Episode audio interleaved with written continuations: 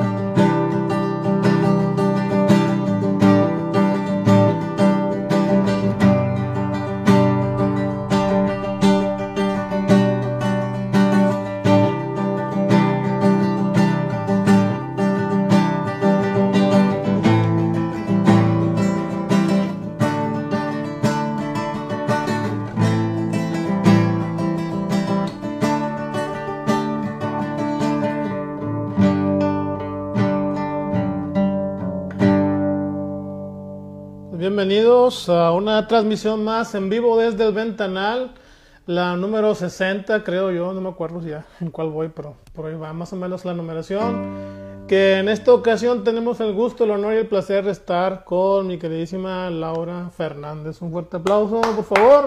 Bravo. Muchas gracias. ¿Cómo estás, Laura?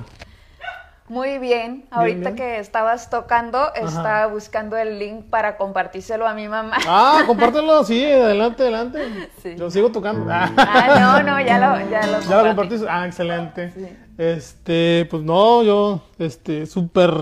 Una disculpa, empe- empezamos tarde por mi culpa porque me perdí. Yo le echo la culpa a Juárez. A Juárez, Sí. no. Ya- ya he manejado yo por Juárez, pero para acá no había venido, fíjate, es la primera vez y, y como te decía, vi una brecha y dije, no, por aquí no es. Parecía así como que con las películas de terror que está lloviendo y dije, no, no, o sea, no había, no había luminarias, estaba irregular y era una brecha. Dije, no, seguramente el Waze me mandó por otra parte. Y sí, dicho y hecho, no, no era por ahí. Ya hasta que leí tu, bueno, escuché tu audio, dije, no, definitivamente estoy perdido. Pero bueno, ya estamos aquí y este, y pues para mí es muy placentero estar aquí con Laura. Porque pues obviamente la, la he ido conociendo gracias a las redes sociales. Prácticamente no había tenido el gusto de estar contigo presente. Eh, sé que haces muchas cosas. eh, sé que últimamente estás tomando retos. Y pues eso es muy, pues muy padre porque uno siempre se queda normalmente en su zona de confort. Y este, y yo veo que Laura pues ahí le va echando todos los kilos eh, en, en- en los aspectos. Bueno, últimamente yo he visto, digo, no sé qué tan nuevo lo tengas, que en la música, has te has metido en, en- en la cantada, en la música, y he visto que estás participando en concursos, en, ¿cómo llamarlo? Programas. Y pues dije, no, pues Laura tiene que estar aquí en el ventanal. Así es. ¿Cómo te ha ido en la pandemia, Claudia? Pues tú, Laura. Claudia, nada que... Sí, no te preocupes, siempre me cambian el nombre por Claudia. ¿En serio? Laura. No, no la primera vez entonces. No, y a las Claudias les dicen, dicen Laura. Sí. Es, que, es, que, rima, la verdad es que sí rima.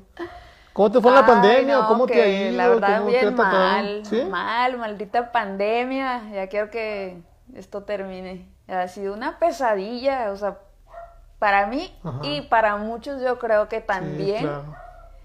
Este, bueno, ¿qué te puedo decir? O sea, todos perdimos seres queridos. Sí.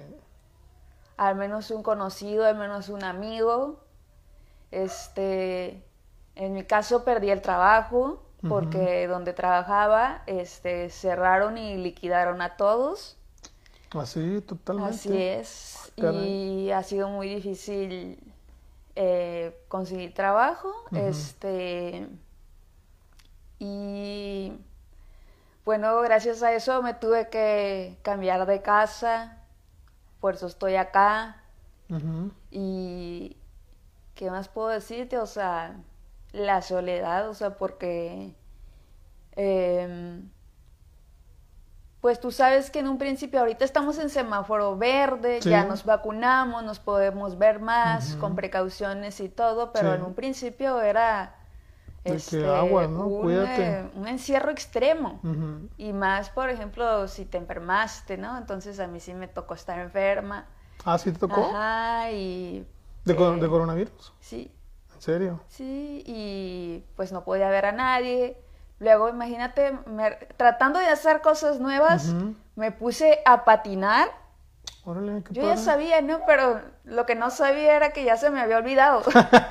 era frenar. Entonces, como que me los voy poniendo pensando que todo iba a ser igual y nada, que me caigo y me rompo el brazo. Ah, Entonces, viviendo sola. brazo? Sí, aquí, aquí y también acá, acá tuve en esguince, la verdad. Qué era difícil cocinar, era difícil bañarme. Todo.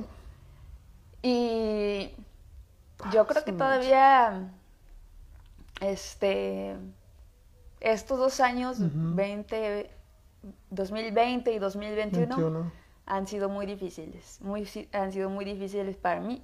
Claro. Que además padezco depresión y ansiedad, entonces, este, se acumuló paso, un paso a la vez. O sea, para mí el primer reto que yo tengo en el día es levantarme, levantarme. Ese es mi primer reto. Sí. Y ese es como mi primer victoria del día. Claro. Y esa es la, la como podría decirte, eh, lo que más me cuesta trabajo. Sí, sí. Y pues bueno, este, yo tengo a mis animalitos que tengo que cuidarlos, tengo que darles su alimento, tengo que darles agua, atenderlos. Ellos, si, no estoy ahí viéndolos yo cómo comen, no comen. Entonces, quieren atención. Entonces tengo que levantarme a cuidarlos y todo eso. Tengo dos perros y un gato. Fíjate que es lo que yo te iba a comentar. Yo también pasé por una especie de no sé, no sé si fue depresión, pero posiblemente como tú dices, te cuesta levantarte. Pero lo que a mí me, ayudó mucho fue una, una, mascota que se llama Cortana, una perrita. Que esa, da cuenta que parece niño, o sea, dan las 7 de la mañana y está brinqui, brinqui, salte, salte. Para que te levantes a sacarla al baño, o sea, porque yo la tengo adentro. Entonces, te ayuda bastante. Bueno, al, menos a mí me, me, ayudó. Como te digo, no tengo una ¿Cómo le llaman cuando es este que es depresión, pero que te dice el doctor que es depresión? O sea, no, no está... como diagnosticado. No es un diagnóstico como tal, pero pues tú te sientes, o sea, tú te, o sea como bien lo dices, pasas por algunos momentos difíciles y, y, es donde que no te quieres levantar, donde te cuesta la levantada, el trabajo te vale más. Bueno, yo que, yo que tengo trabajo, no es que me valga madre, sino que, o sea, sí batallaba para levantarme. O sea, como mi trabajo era lo que le llamaban esencial, porque vendo bombas de agua, si quieren algo, comercial. Y estoy trabajando en una empresa que vende bombas de agua. Entonces seguíamos trabajando, estuvimos dos, tres meses en, primero en, ahí en la casa y después ya le seguimos en, la oficina. Pero lo que voy es, ayuda bastante una mascota, la verdad, pues qué bueno que tienes ahorita dos mascotas. Y este, y sí, o sea, es increíble cómo el hecho de que dependan de ti a veces te ayuda. O sea, increíblemente, ¿no? O sea, no te, no, no te dejan un respiro, o sea, yo siempre digo, Cortana es, un, es una beba, o sea, es una niña que está friegue, friegue, friegue, porque si no quiere comer, quiere salir, si ya salió, quiere ir al baño, y así se la pasa todo el día si estoy con ella, ¿verdad? Y es, es muy buena terapia, o sea, qué bueno que lo tienes, y este, y pues echarle ganas, ¿no? O sea, es súper es, importante que no nos quedemos acostados, o sea, esa es una super regla. Y yo, por ejemplo, me gustan los videojuegos y a veces eh, me quedaba sentado así sin, sin querer jugar. Y ahí viene Cortana y chiqui chingue y ya como que te levantas, como que ya te movías. Pero sí, o sea, trata. Yo como recomendación diría, siempre tengan una mascota en su casa porque es como, bueno, obviamente si tienen hijos, pues es lo equivalente, ¿verdad? Pero no, pues echarle ganas. No, no, sé, los los mascotas se portan más bien, yo creo. Sí, la verdad es, es que yo creo que sí, porque es más fácil llamarle la atención. no digo, nunca he tenido hijos, pero he tenido sobrinos. Y yo también. pero yo creo que los niños como que te agarran el por dónde llegarte, ¿no? O sea, como que ah, se ponen a llorar. Y la mascota no, la mascota le, le grita, vete para allá. Y aunque se haga así toda chiquilla, pues ya, ya te hizo caso, ¿verdad? Y se fue para allá. Pero sí es, es bastante recomendable que, que en estos aspectos tengamos a un acompañante, aunque sea una mascotita. Yo, yo, siempre he dicho, el perro, el perro es la, como que lo ideal, porque a veces el gato como que medio le vale madre y se va por allá y nada más te pide de comer. Los pajaritos pues cantan bonito y todo. Pero el perro siempre va a estar ahí friegue y friegue. Sí, además tienen una sensibilidad especial. Ah, Yo creo que ellos se dan cuenta que tú estás triste, se dan cuenta cuando estás alegre le transmitimos nuestras emociones. Y si quieren, yo a veces que la veo mi perrita y me está con su mano así como que ya pasó, ya pasó. O acaríciame a mí. Cortana a veces se acuesta y también te pone la pata así de que, como que acaríciame. Pero sí, son animales demandantes y a veces eso te ayuda a, pues, a, digo, igual depende mucho de la persona. Hay gente que les vale más que, nada, vete para allá, perro. Como mi hermano, saludos a mi hermano. que no le cae cortar. Qué bien, entonces, lamentablemente perdiste el trabajo en esta época. Uy, pues ya el año pasado. El año pasado. Y desde entonces no, pues, difícil. Trabajitos de aquí, de allá y así como lo que vaya saliendo, ¿no? Sí, claro. Pero bueno, este, yo, bueno, también una de las cosas que yo veía en ti era que tenías una editorial que se llama La Cartonera, no. Sí, La Regia La Regia Cartonera, sí. Aquí tengo un libro. A ver, mostremos. No está pintado todavía. Eh, los libros de La Regia Cartonera son pintados a mano. A mano. Este existe, pues, es una pequeña novela. Ajá. Pero si el papel está reciclado completamente, pues las pastas son reutilizadas, es el término correcto. Mientras no hay un proceso de volver a reutilizar. Nunca me ha tocado Y la verdad a la regia cartonera también le pegó muy fuerte la pandemia. La pandemia. ¿Por qué? Pues simplemente porque al ya no haber eventos culturales como ferias de libro, como lecturas de poesía, lanzamientos de libro, o que muchos recintos culturales estuvieran cerrados, este, pues entonces no había plataforma de distribución. Intentamos sí venderlo por internet, pero eh, no, no resultó muy bien como queríamos, ¿no? Como que gastábamos más en ir a entregarlos que en lo que ganábamos de los libros. Y pues bueno, ya son dos años que no hay feria de libro. Entonces, eh, ni tampoco... Bueno, todos los eventos culturales han sido en línea y no, no hay tanta oportunidad, porque yo he visto que se le da más oportunidad a todo aquello que es muy audiovisual y que puede atrapar al espectador, por ejemplo, una obra de teatro, un concierto, y que a otras artes se les han relegado, no sé, a lo mejor un, un taller de cuento, un, este, una lectura de poesía, una presentación de un libro. Entonces yo pienso también que a los escritores que en esos años quisieron sacar su libro, pues las ventas tal vez no han sido como querían. ¿Por qué? Porque no hay dónde vender, no hay este cómo hacer eventos. Este, hasta hace poco yo hablé a la Casa de la Cultura y todavía no están permitiendo hacer eventos. Eh, sí, abierto para el público. Lo cual a mí me parece casi indignante de que los cines ya están abiertos, se hacen festivales como Pal Norte, este, todos los centros comerciales llenos. ¿Y por qué no pueden abrir un recinto cultural? ¿Por qué?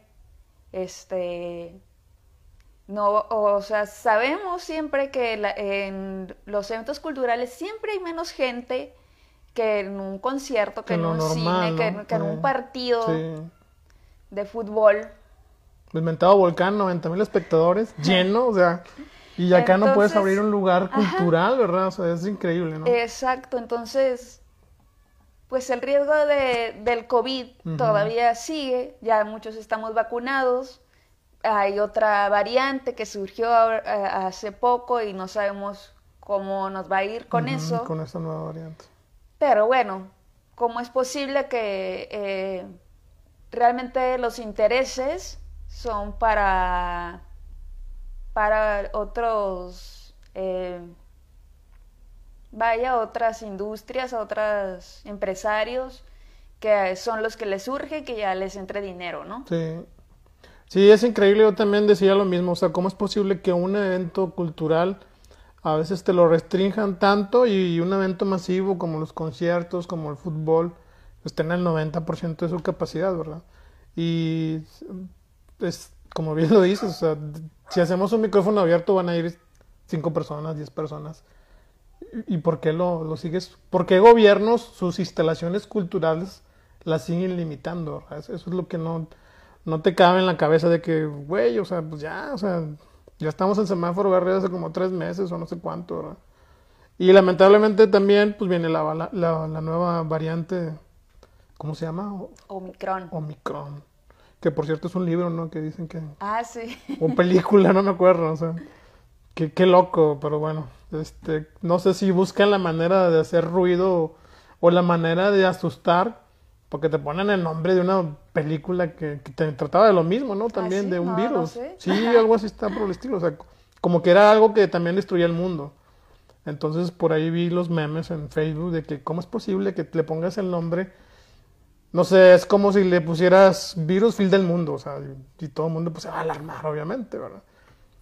Pero bueno, volviendo a lo cultural, eh, ¿cómo, ¿cómo va a ser el gobierno ahora con la nueva variante? Si si, si todavía no abre para nosotros lo cultural, ¿verdad? de hecho, este programa nació por, por la misma idea de que hay que hacer algo, ¿verdad? O sea, no nos podemos quedar esperando a que el gobierno se le ocurra abrir, ¿verdad? Pero sí, o sea, es, este, es, es, un tema muy delicado, como tú dices, hay intereses de por medio, hay este, gente que, que quiere su lana, ¿verdad? Pero pues también se olvida que la cultura también, hay gente que dependemos económicamente, bueno, en este caso yo no directamente, pero pero hay mucha gente que sí, o sea. Sí, sí. Sí, bueno, sobre todo aquellos que a lo mejor sí vivían del arte, de la cultura, pues ya, ya no pueden impartir sus talleres, ya no pueden este, vender su obra. Sí les ha pegado, o sea, qué bueno que hay trabajo, este, en tu caso, por ejemplo, que te dedicas a otra cosa y tienes el arte como este algo que, que no es tu fuente única de, ingreso, etcétera, eso está muy bien, muy bien. Así que pues yo voy a seguir tocando puertas, yo mando currículums, digo que a ver si de cajera de banco me aceptan, a ver si me aceptan en un call center. No, pero no, no. Por el perfil que ya traes. Sí. eso es la...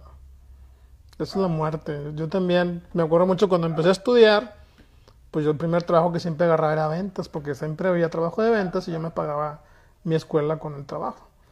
cuando ya me recibo, pues yo quiero agarrar otras cosas de ingeniería. Pero te, te veían tu perfil, no, vete al departamento de ventas y, ah, pero bueno. Digo, a final de cuentas, este, pues es el perfil que vamos agarrando, ¿verdad? Pero no, pues es, yo digo que es cuestión de estarle buscando, o sea, también, este, pues algún conocido o algo que te eche la mano, que nunca, nunca falla, ¿no? ¿Quién sabe? no, ya no sé, aquí hay muchos conocidos que se han fallado. Ah, ¡Qué caray! No, pues bueno. No, este. pero también cada quien tiene sus propios problemas, la verdad. Sí. Sí, yo, yo, yo creo que sí estamos en una, en una época que, que sí se ha perdido, como bien dices tú, trabajo en todas partes. O sea, no, no, este, no es, no es algo que lo quieren hacer adrede, ¿no? O sea, se va perdiendo un poquito de, de pues por la pandemia, porque está todo cerrado, pues va bajando la economía y pues van cerrando lugares. Pero bueno, es, es un tema muy fuerte. Mejor hablemos cómo empezó para ti la regia, o sea, cuál fue tu idea o, o cómo nació el querer hacer una es una editorial, ¿verdad? Ah, Directamente. Ah, pues mira, empezó en el año 2009. 2009. Ajá. 19, ¿Cuántos? 12, 12 13, años. 12 años ya. Y eh, pues no era una idea nueva, propia en sí, como que yo haya dicho, a mí se me ocurrió y ya, no. De hecho, aquí cuando abren, abren el libro, hay otras editoriales que han hecho lo mismo, porque esta iniciativa surgió en Argentina. Eh, también durante una crisis económica y entonces eh, muchos países de Sudamérica empezaron como a copiar la idea. Entonces la idea fue como que subiendo a los países hasta llegar a México. Y en México pues fuimos como la tercera editorial cartonera que surgió. Una fue en Guadalajara, otra fue en Cuernavaca y otra fue acá, en Monterrey porque nos trajeron los libros, este, un escritor chileno que se llama Héctor Hernández Montesinos. Y pues yo cuando los vi dije, wow, me encantaron, porque pues yo estudié artes visuales y por aquí está un cuadro que yo pinté, por ahí hay otro. Entonces ah, son tuyos, ah, qué padre. Y pues aquí yo tengo todo pintadito el sillón. Sí, estaba viendo tus, letras. Este y combinaba las cosas que a mí me apasionaban, es decir, la escritura, la literatura y las artes plásticas. Entonces, pues yo empecé a idear que otras cosas se podían hacer, o sea, porque a mí el librito que me regalaron eran unas fotocopias grapadas en, un cartón. Pues yo pensando que qué cosas nada más con esa sola idea que otras cosas se podían hacer, ¿no? Entonces estos libros están un poquito más elaborados y además eh, la impresión es mucho mejor que una fotocopia. No, está bárbara. es una encuadernación que se le llama pastadura. Ya cuando están pintados, pues quedan muy bonitos, es, porque además cada diseño es único, pues este no está pintado, pero yo sé que en la página de Facebook de Regia Cartonera pueden encontrar muchos ejemplos. Además, también nos dedicamos mucho a la impartición de talleres de fomento a la lectura y también de lectoescritura. Entonces, pues enseñando a los niños, a los adolescentes, a hacer su propio libro y que se quedan con esa espinita de escribir, pues mediante la escritura creativa, y se les va enseñando las partes del libro y se hace una reflexión de cómo los libros han ido evolucionando, es decir, antes eran libros en tablillas de barro y ahora tenemos libros electrónicos, podemos leerlos en la computadora y, ¿por qué no?, también puede haber un libro de cartón.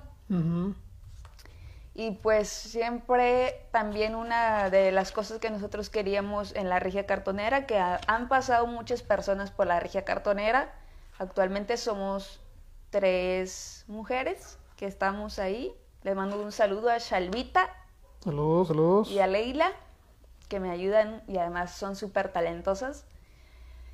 Y eh, siempre queremos renovarnos, siempre queremos ofrecer algo nuevo al público, entonces cada taller siempre ha sido distinto. Lo último que estuvimos haciendo fue como kits para que armaran sus propios libros, son kits que llevaran una es una actividad que se llama bombas de vida.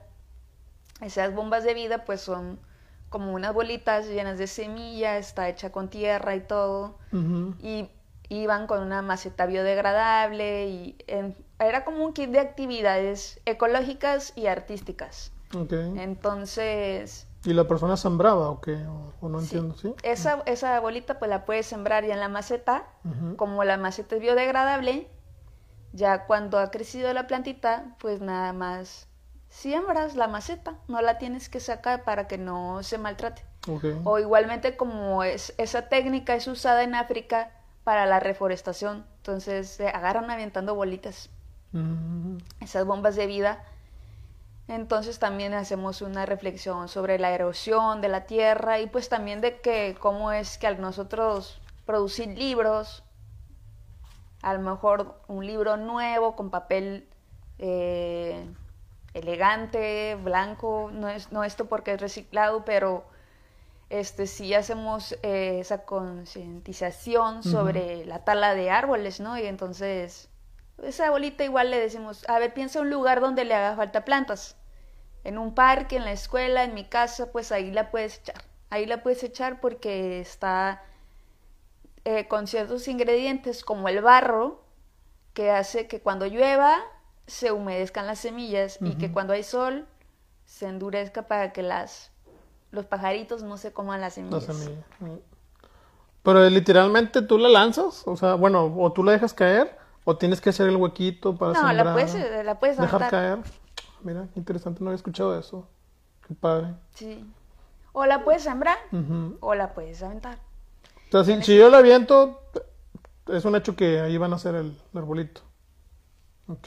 Ok. o, la, o, la, planta que tenga la semilla en este caso las que nosotros así, hacíamos era de plantas, no de árboles. Ah, ok. Pero el simple hecho de que vuelva a haber, este, que se active la tierra, otra vez, este, se activan los microorganismos, la microbiota y el suelo empieza otra vez a tener vida. O sea, porque por ejemplo nosotros vemos la planta, la tierra que es para macetas es oscura, porque es fértil. Sí. Y la y las eh, tierra que es amarillenta, casi blanca, es la que menos tiene nutrientes. Entonces nosotros al activar ese pedacito de tierra se va reactivando, se va regenerando ahí como el, el suelo. Es como alimentar el suelo para que vuelva a crecer vida, vaya, los arbolitos. Fíjate que yo, bueno, en, mi anterior casa donde rentaba antes, yo tenía mucho, muchos lugares así para sembrar. Y, la bronca de tener espacios así es que te crece la hierba muy rápido. Y para mí era de que cada, no sé, dos, tres meses estar cortando hierba. y es una, digo, no es una friega porque tengo la máquina, Ah, bueno, entonces. Pero, Pero sí es como que, ay, otra vez a, cortarlo otra vez y a cortarlo otra vez. Y ahora donde me cambié, que ahí tienen su casa, este no, es puro cemento, o sea, afuera está cementado, el patio está con piso.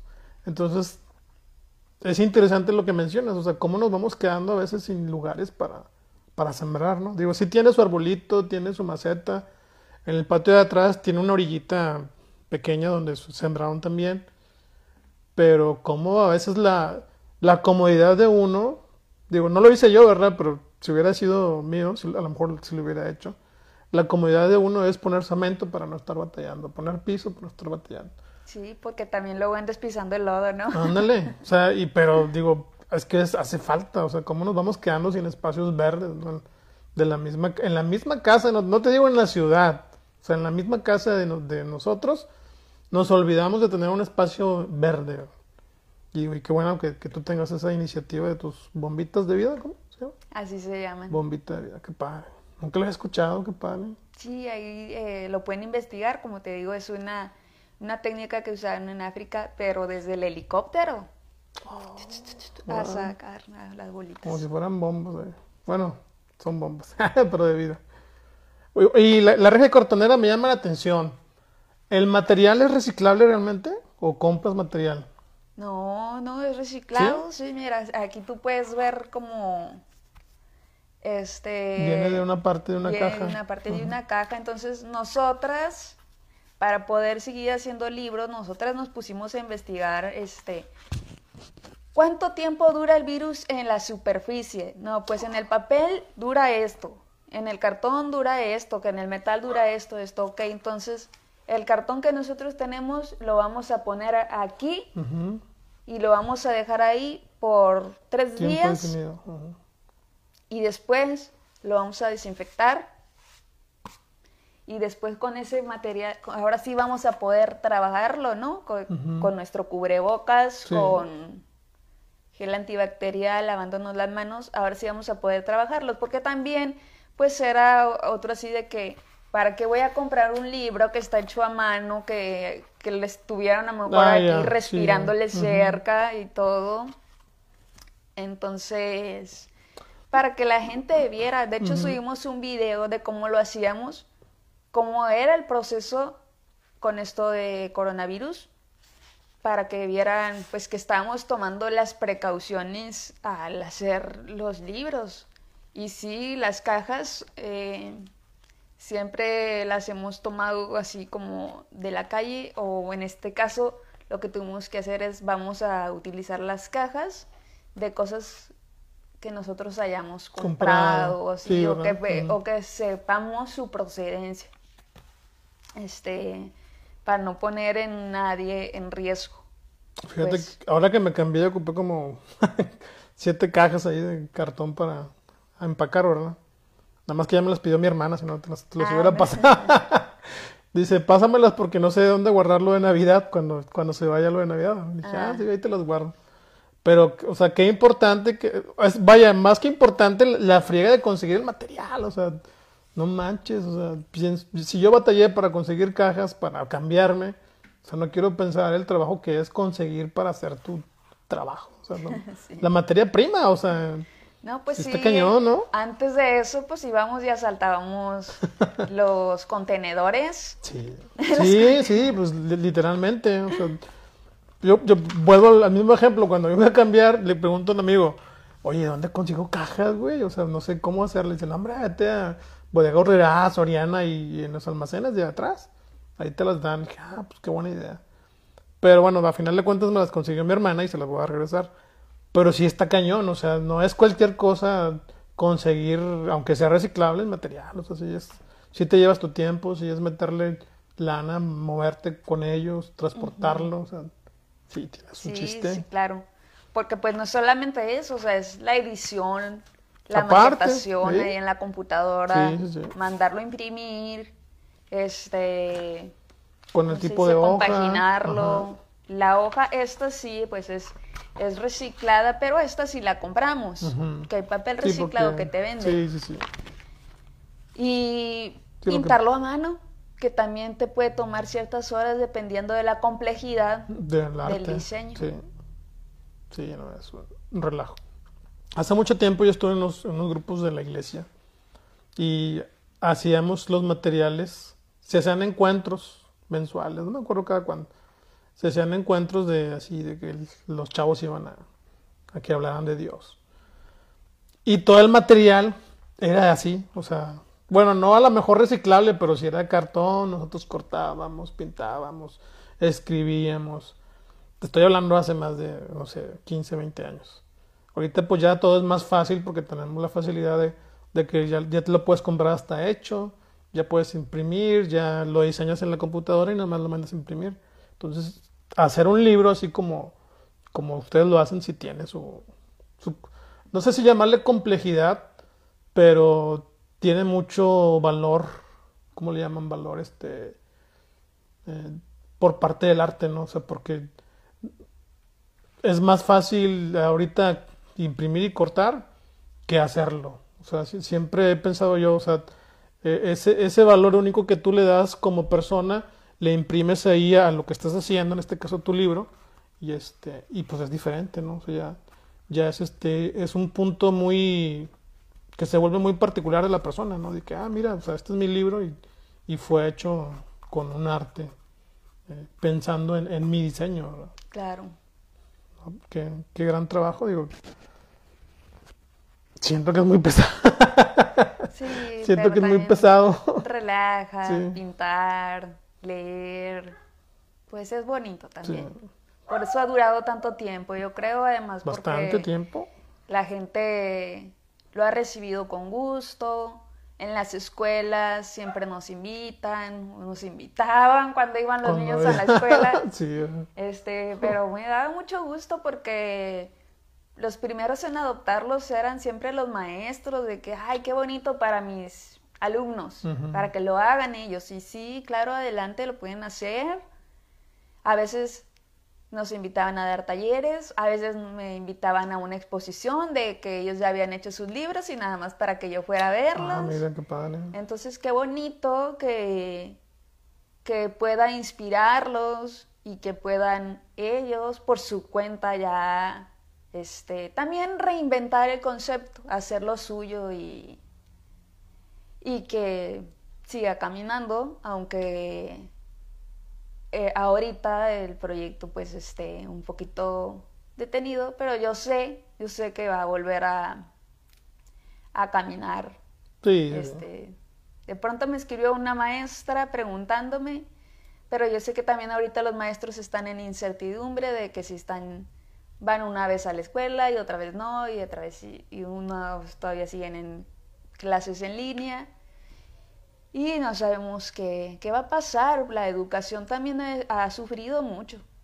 Ha sufrido mucho este, estos dos años en que los estudiantes en general, desde primaria hasta universidad, eh, de pronto vi así una protesta que estaban haciendo los, los estudiantes de medicina. Ah, pues hace poquito, ¿no? Sí, que sentían que no estaban preparados y pues me imagino que... No supe, no supe exactamente qué es lo que estaban peleando, pero algo de calificación. O sea, no, no, la verdad es que no leí el, el la noticia, pero no, como que decían 70, 70, no, no sé qué van a calificar, pero algo tenía que ver con la calificación de ellos como, como doctores, ¿no? Ajá. ¿Sí, ¿Sí supiste cómo estuvo el asunto? No, no, nada, porque nada más vi titulares, pero sí estaban este, como insatisfechos y decían como que no se sentían preparados, que la educación sentían que había sido de mala calidad. Y bueno, pues no sé cómo hayan sido sus clases, ni, ni tampoco... Y fíjate que yo soy especialista en educación en línea también porque por muchos años trabajé diseñando cursos en línea, ah, diseño instruccional en un instituto. Y pues los cursos que hacíamos, la verdad, muy padres, atendíamos a maestros de todo México, pero cuando llegó la pandemia, los maestros cada quien hicieron eh, lo que podían, que dar la clase por Zoom, o dar la clase por Facebook Live y sentían que la educación simplemente era, la educación en línea era ponerte frente a la cámara y estar hablando como si estuvieras en el salón de clase, pero no, porque la educación en línea, eh, el e-learning, todo esto es una especialidad, una especialidad que también tiene, eh, para la cual los maestros tal vez no estaban preparados y fue así como de golpe. y entonces tienes que ver muchas cosas desde que se logren los objetivos educativos hasta la evaluación. ¿Cómo voy a realizar esta evaluación? ¿Cómo voy a asegurarme de que están aprendiendo? Te tienes que volver como un diseñador de contenidos y a la vez como un tutor, un alguien que va empujando a ese alumno.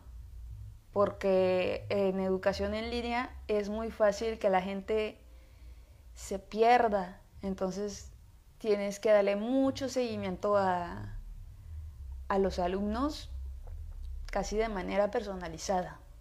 Casi así como de que en tiempo en que yo trabajaba así era así de que les hablaba a cada maestro. ¿Ya hizo su tarea? sí, ¿verdad? Fíjate, ahorita que comentas, sí cierto, o sea, prácticamente se volvieron en, en creadores de contenido, los maestros, de la chamba que es, digo, si uno ahorita que pone todo el espapalle, computadora, celular, micrófonos, para ellos, imagínate el, reto que se volvió dar clases así en línea, ¿no? O sea, es increíble y como bien lo dices, o sea, sin estar preparados, de golpe y porrazo, órale, lánzate. Y, pues sí, o sea, y, tiene mucho de seguimiento, ¿no? O sea, de, eh, pues digo, no, no, sé cómo lo hicieron para, no sé, si 50 alumnos, imagínate, para darle seguimiento a 50 personas, 50 niños. Sí, fue todo un rato, ¿verdad? Pobres, pobres profesores. sí, pobres, pobres todos. Pero ya vamos. Saliendo. Sí.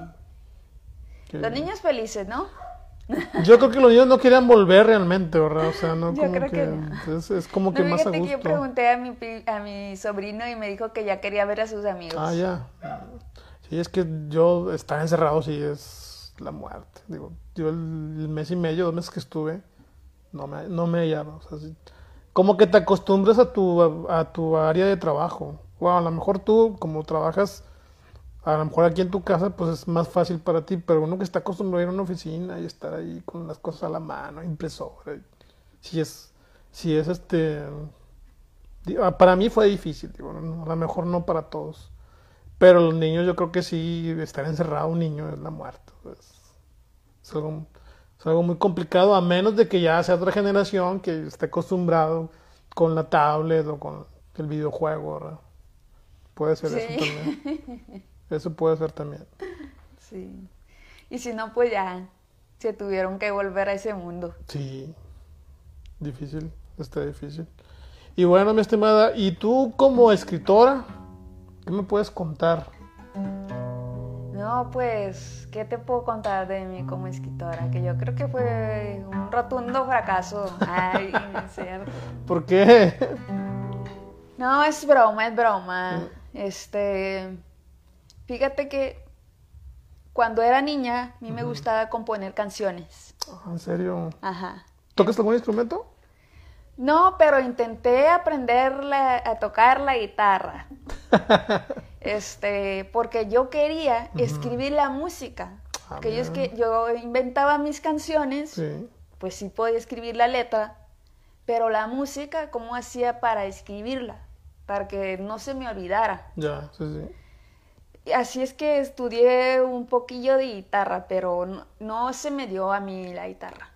Y además, este, pues yo creo que no se me dio y no le seguí y lo que me enseñaban eran así como los círculos y bueno. Típico. Eh. No sé, a mí me dolían los dedos al aplastar las cuerdas. En fin, pero de ahí salió que yo mejor los poemas, más bien las canciones se transformaron en poemas. Entonces yo seguí como con la escritura, pero ya sin la música, ¿no? Entonces en el momento en que yo tenía que decidir qué estudiar, pues estaba muy clavada con los dibujos del anime, del manga, que estaban como muy de moda y de pronto dije, ay, pues yo quiero... todavía sigue, ¿no? Bueno, ahora mucho más. Mucho más, sí. Sí, pero... Ahora sí son casi una cultura, ¿no? O sea, ya es... Ajá. Y bueno, pues dije, voy a estudiar artes visuales.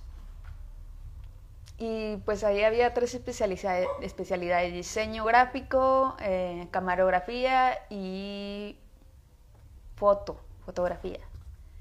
Y de esas tres escogí el diseño gráfico. Así que después empecé trabajando en una página de diseño, en una agencia de diseño de páginas web.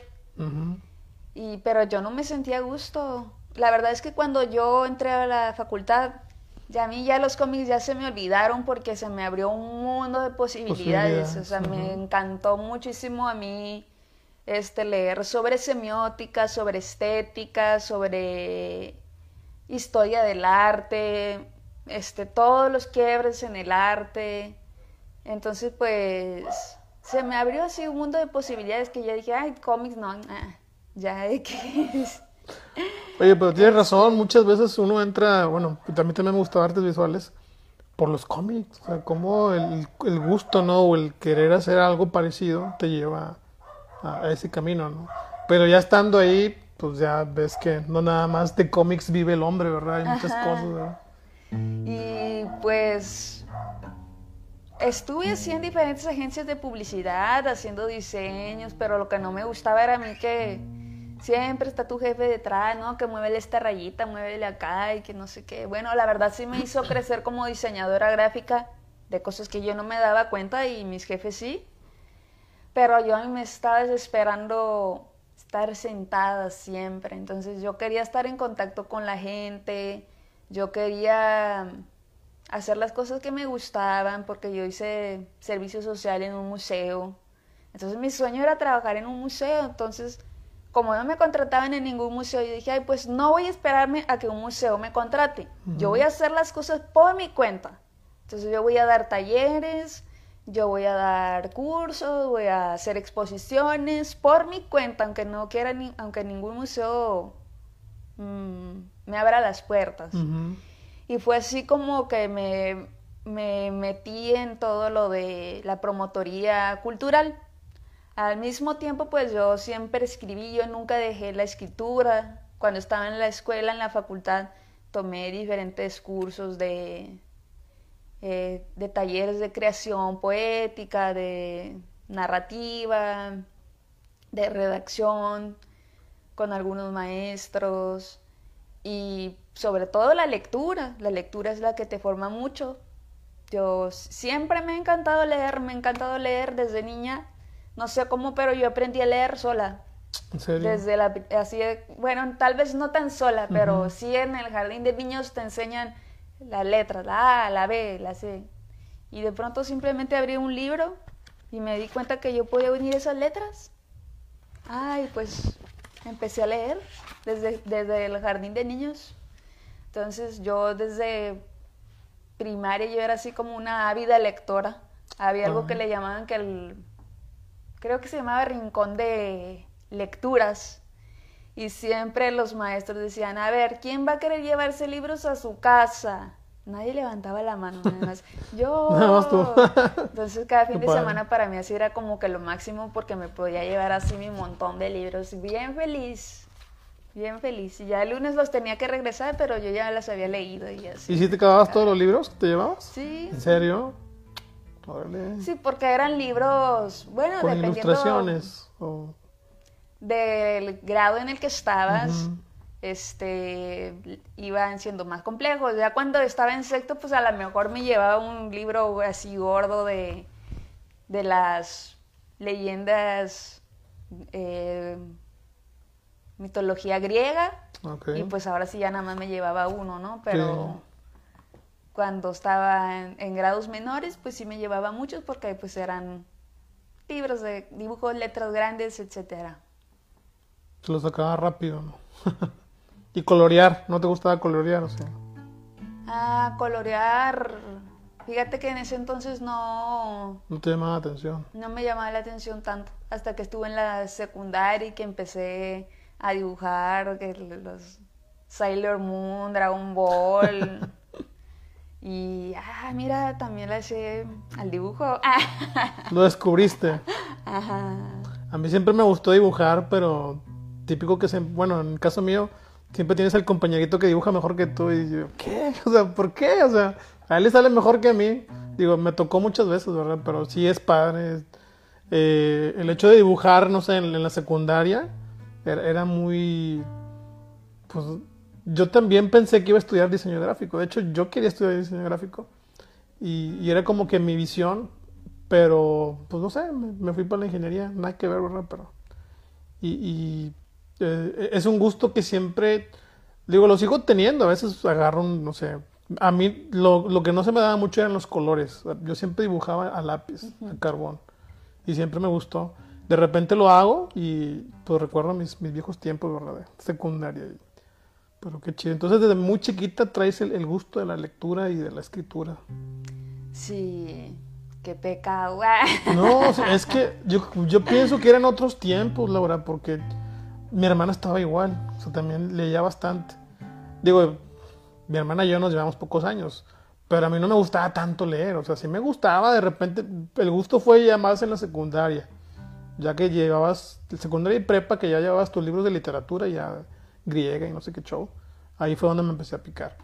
Pero a mí me acuerdo que mi hermana se comía libros, igual tenían ilustraciones, ¿verdad? Pero no sé, mi papá le llevaba enciclopedias y libros y diferentes libros de cuentos.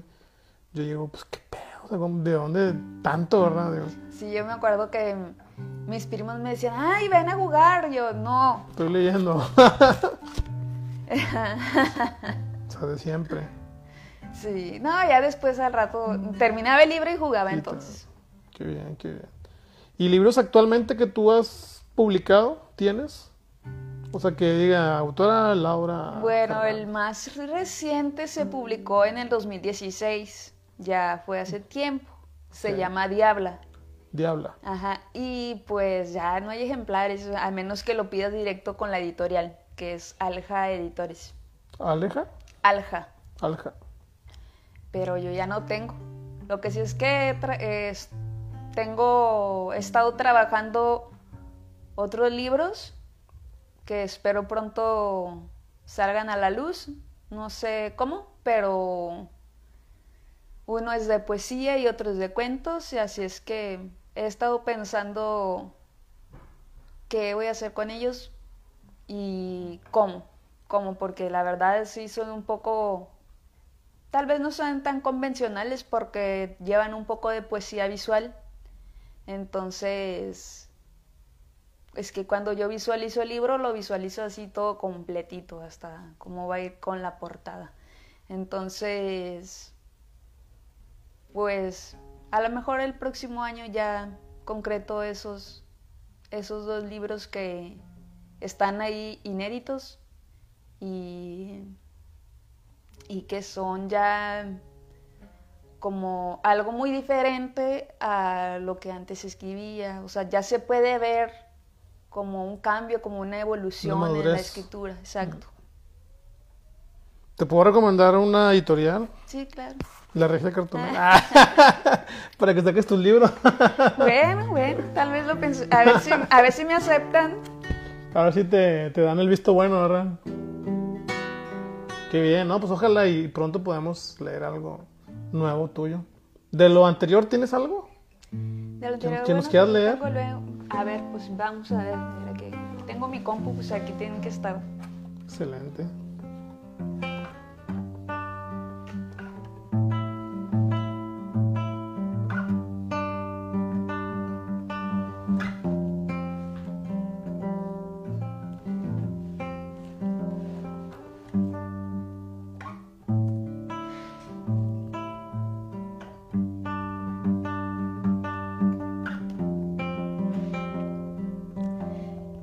Leo algo nuevo?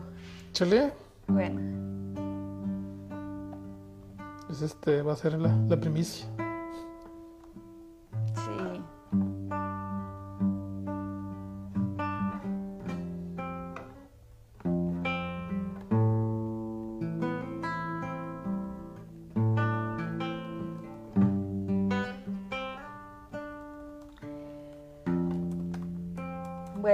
Este libro se llama Espectra Invisible. ¿Has escuchado del espectro visible? referente a qué? No. Ah, en la física. Ah, caray, no. ¿Cómo? Sí, soy ingeniero. El espectro visible, el fenómeno por el cual nosotros podemos ver los colores a través de la luz. Ah, ya, ya, que se refleja, sí, ok. okay. Bueno, esta se llama espectra invisible, que sería como lo contrario al espectro visible. Entonces, además tiene un nombre femenino. ¿Algo que te iba a decir? ¿Va encaminado al feminismo? o no tanto? Pues está un poco, tal vez un poco, igual que el anterior que se llama Diabla, que es Diabla con H, Di, habla, como de decir, Ah, como de hablar, como, es, como de una mujer que se atreve a decir algo prohibido. Y sí, eh, por eso este libro así se llama, Espectra Invisible, y juego con muchas cosas también como de la creación, bueno, no de la creación, sino del origen del universo.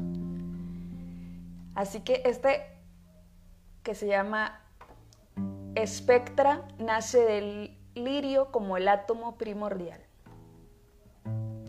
Déjame contarte del día en que perdiste a Dios, el día en que floreciste como un lirio en el pantano.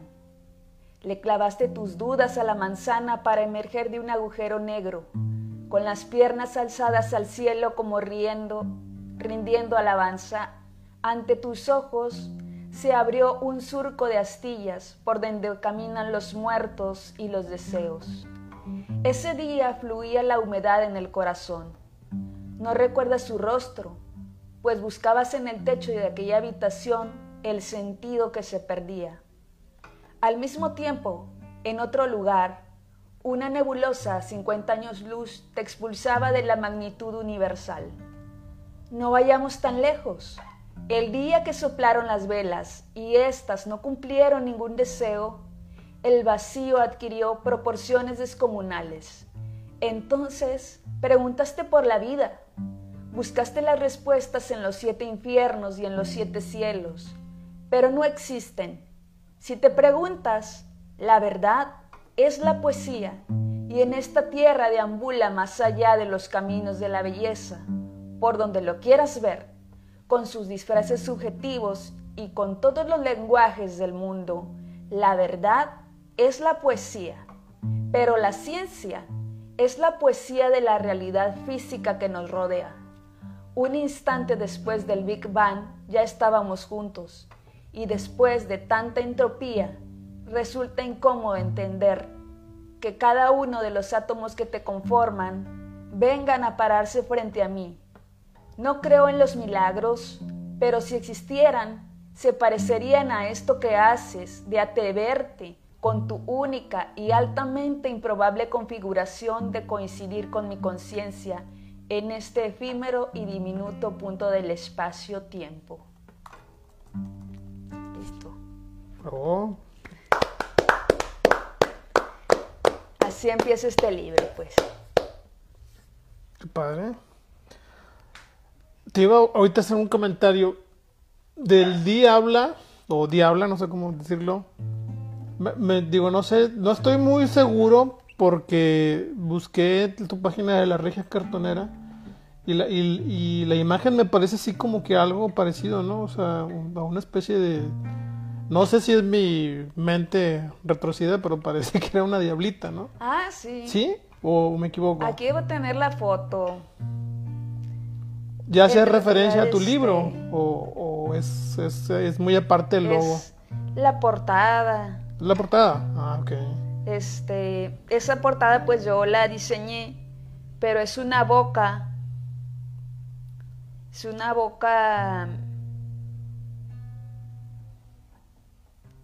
Aquí está. Bueno, no se, no se alcanza a ver.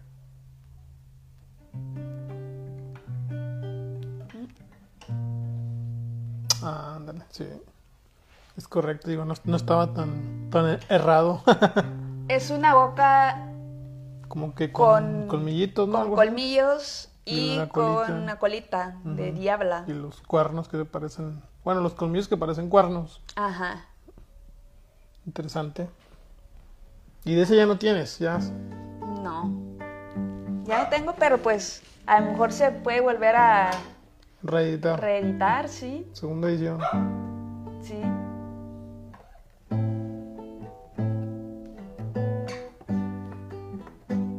¿Otro poema o qué? Bueno, a ver, uno de, de Diabla, pues.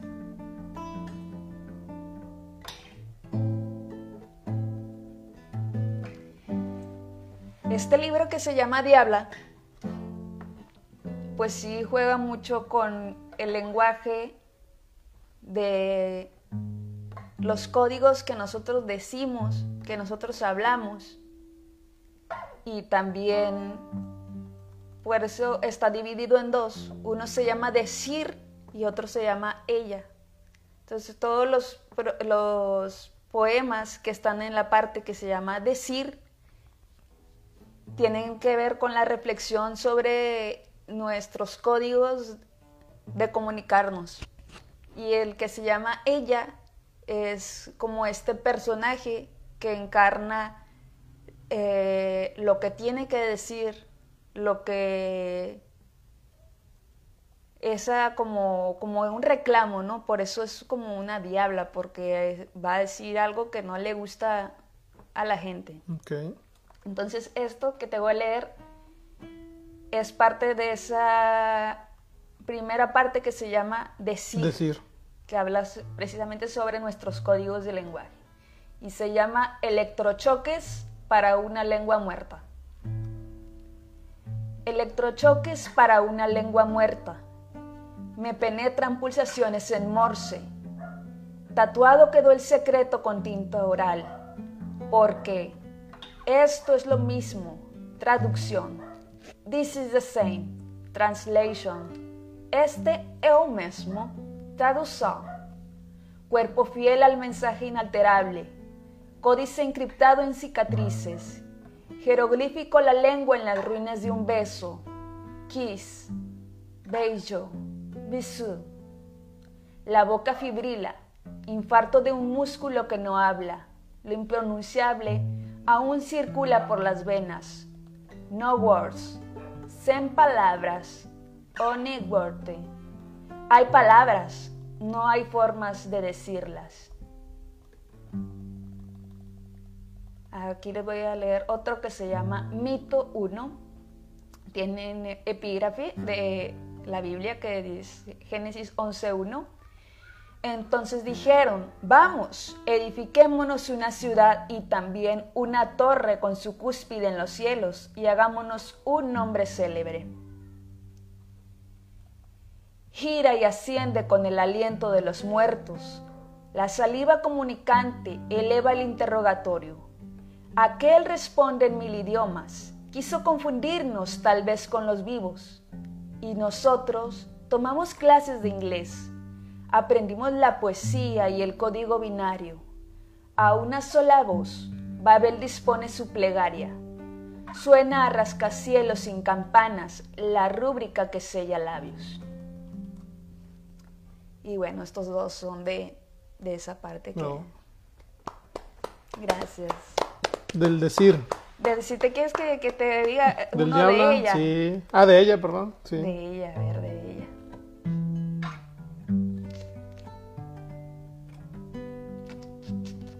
Estos son acá un poquito más crudos. Pero bueno, siguiendo con el tema, es una diabla. Esta era una mujer. Esta era una mujer que vomitaba. Quiero que se la imaginen, por favor.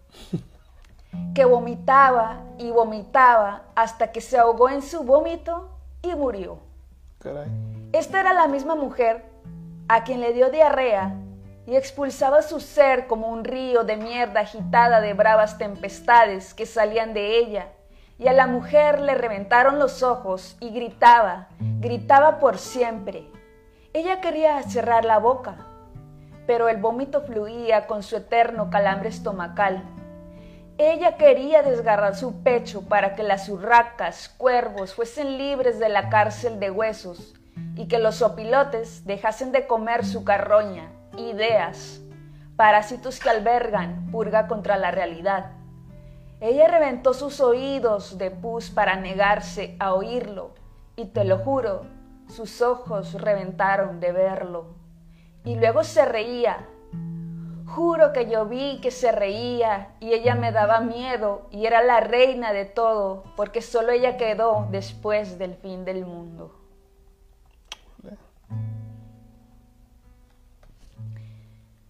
Mujer de piedra piedra por cerebro quisiera. cuerpo de roca, hablar arena. Me desmorono, resquebrajada, furiosa, mujer de piedra, erosionada, de grietas, cinceles dan forma al desierto gris que habito. Vida de lápida, no se derrumba, es una ruina con memoria de existencia.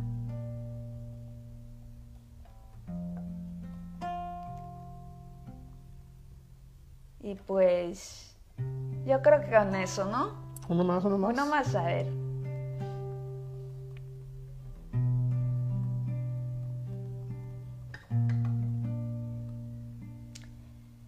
La gente duerme, se viste de calle.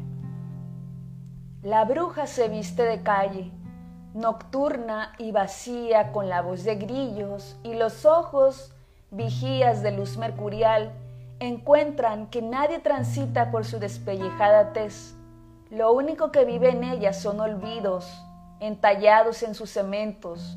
La gente duerme y la entregan las horas del crepúsculo. Muestra en el escote una grieta en medio de sus curvas viales. La gente duerme, pero otros seres despiertan y desvisten a su madre para entregarla a los espantos. Quisiera tal vez ser la lluvia en un rostro deslavando maquillajes baratos, ser la dueña de las esquinas prolíficas de dinero, dejar de ser pavimento y volverse un camino donde nadie se extravíe después del toque de queda, pero no puede y no es más que una nota roja en los titulares de las 5 a.m. cuando despiertan. Ahora sí. ¿Cuánto tiene ese libro? Bueno, ¿2016 pues, o me dijiste? Sí, en el 2016 se publicó. Ah, mira, qué padre. En el 2016. ¿Y, y hiciste presentación del libro? Sí, Sí. hubo no me acuerdo. varias presentaciones. Eh, una fue en la Casa de la Cultura, una en la Feria del Libro Independiente, ya. otra me invitaron a Monclova a presentarlo en la Feria de Monclova, Feria del Libro de Monclova. Y pues yo creo que fueron las únicas presentaciones que se hicieron y a lo mejor en lecturas que me invitaban yo llevaba el libro y todo eso. Ok. Pero sí, ya, yo creo que es buen momento para reeditarlo. Sí. O sacar el nuevo o algo, ¿no? Bueno, yo, yo creo que es una buena opción reeditarlo. eh, y obviamente pues sacar material nuevo. Si ya tienes casi listo todo, pues de una vez ya. Ah, sí. Dos está pájaros en un solo tiro. sí. Combo. No digo que saques al mismo tiempo la reedición y tu libro nuevo, ¿no? O sea, para que la gente conozca el antes y el, y el ahora. Pienso Ah, yo, digo, me imagino, digo, si yo tuviera una reedición haría eso. Aunque a lo mejor los temas no se parecen mucho, pero pues, se pueden dar una A idea. lo mejor, bueno, pero de todas formas creo que tiene el toque ese que le estoy dando yo como con, con voz de mujer, con voz de... No sé, tienen algo en común, aunque hayan pasado muchos años de diferencia. Pues no son muchos, pero digo, Bueno, son que cinco años, seis años. ajá, claro que lo que pasa es que el de Diabla que lo publiqué en el 2016 ya tenía como cinco años Ah, guardado. guardado, sí. Es lo que pasa con los textos siempre, ¿no? O sea, uno los guarda demasiado tiempo que a veces a lo mejor pierden su, su fuerza Sí, o inicial, los ¿no? lees y dices, ay, ya no se parece a lo que Sí. escribo. Sí, puede ser. Pero como la gente no sabe, pues Ah, igual les gusta. igual les gusta. Bueno, Laura, un punto muy importante, este, que por la cual obviamente te invité es, por el mentado palomazo que yo hago aquí con, con la gente que, que me acompaña. Y eh, me llama la atención que, que, que eres editorial, eres poesía, eres canciones, Eres, yo no sabía que eras diseñadora, eres diseñadora, o sea, qué padre, ¿no? O sea, que tengas un abanico de posibilidades en donde te puedas expresar en el, en el aspecto artístico. ¿Qué, qué se siente? Vaya? Digo, yo por ejemplo, yo escribo y, y también toco y canto ahí de repente. Pero, o sea, me gusta el dibujo, nunca he hecho un dibujo profesionalmente, ni la pintura. Me gusta la pintura como, como expresión, ¿verdad? De, de verla. Pero soy malo para Desde que, desde que iba al kinder era malo para iluminar, o sea, siempre me salía de la raya. Ah. Por eso, nunca supe combinar colores, no, fatal. Yo creo que hubiera sido muy buen artista plástico. Pues no sé, ¿verdad? Pero sí, como que siempre batallé para eso. Entonces, sí me gusta, admiro la, la, la gente que lo hace.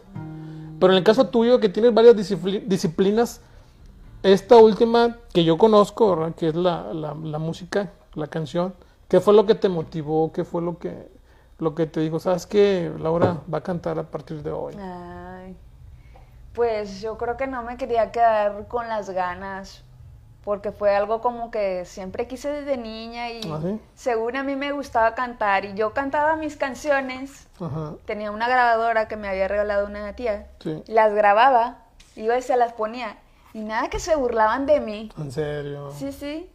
No, y aparte, bueno, este, tuve algunos consejos de una familia que me decía, no, no, cantar es del diablo. Ah, caray. Ajá, que por, pues, el mundo de las drogas y de... Por la temática. Estaba yo creo de moda Ajá. Gloria Trevi. Ya sé, ¿verdad? Sí, pues obviamente. Este, no, también este, por ejemplo, yo decía, yo quiero ser presidenta. No, eso es del diablo también, eso es del diablo. O Todo sea, era del diablo. De una familia muy conservadora, ¿no? Muy, Sí, muy muy católico. sí, muy religioso. No eran católicos, pero sí muy religiosos. Ok, perfecto. Este. Y bueno, me acuerdo de un comentario de una prima que, pues nosotras siempre que hablábamos de niñas, decíamos qué queríamos ser de cuando era Y yo decía, pues yo voy a ser pintora, escritora, pin- eh, ac- actriz y bailarina y cantante y todo eso. Y siempre decía eso, o sea, no, yo voy a ser pintora, escritora y cantante. Y siempre lo decía, siempre.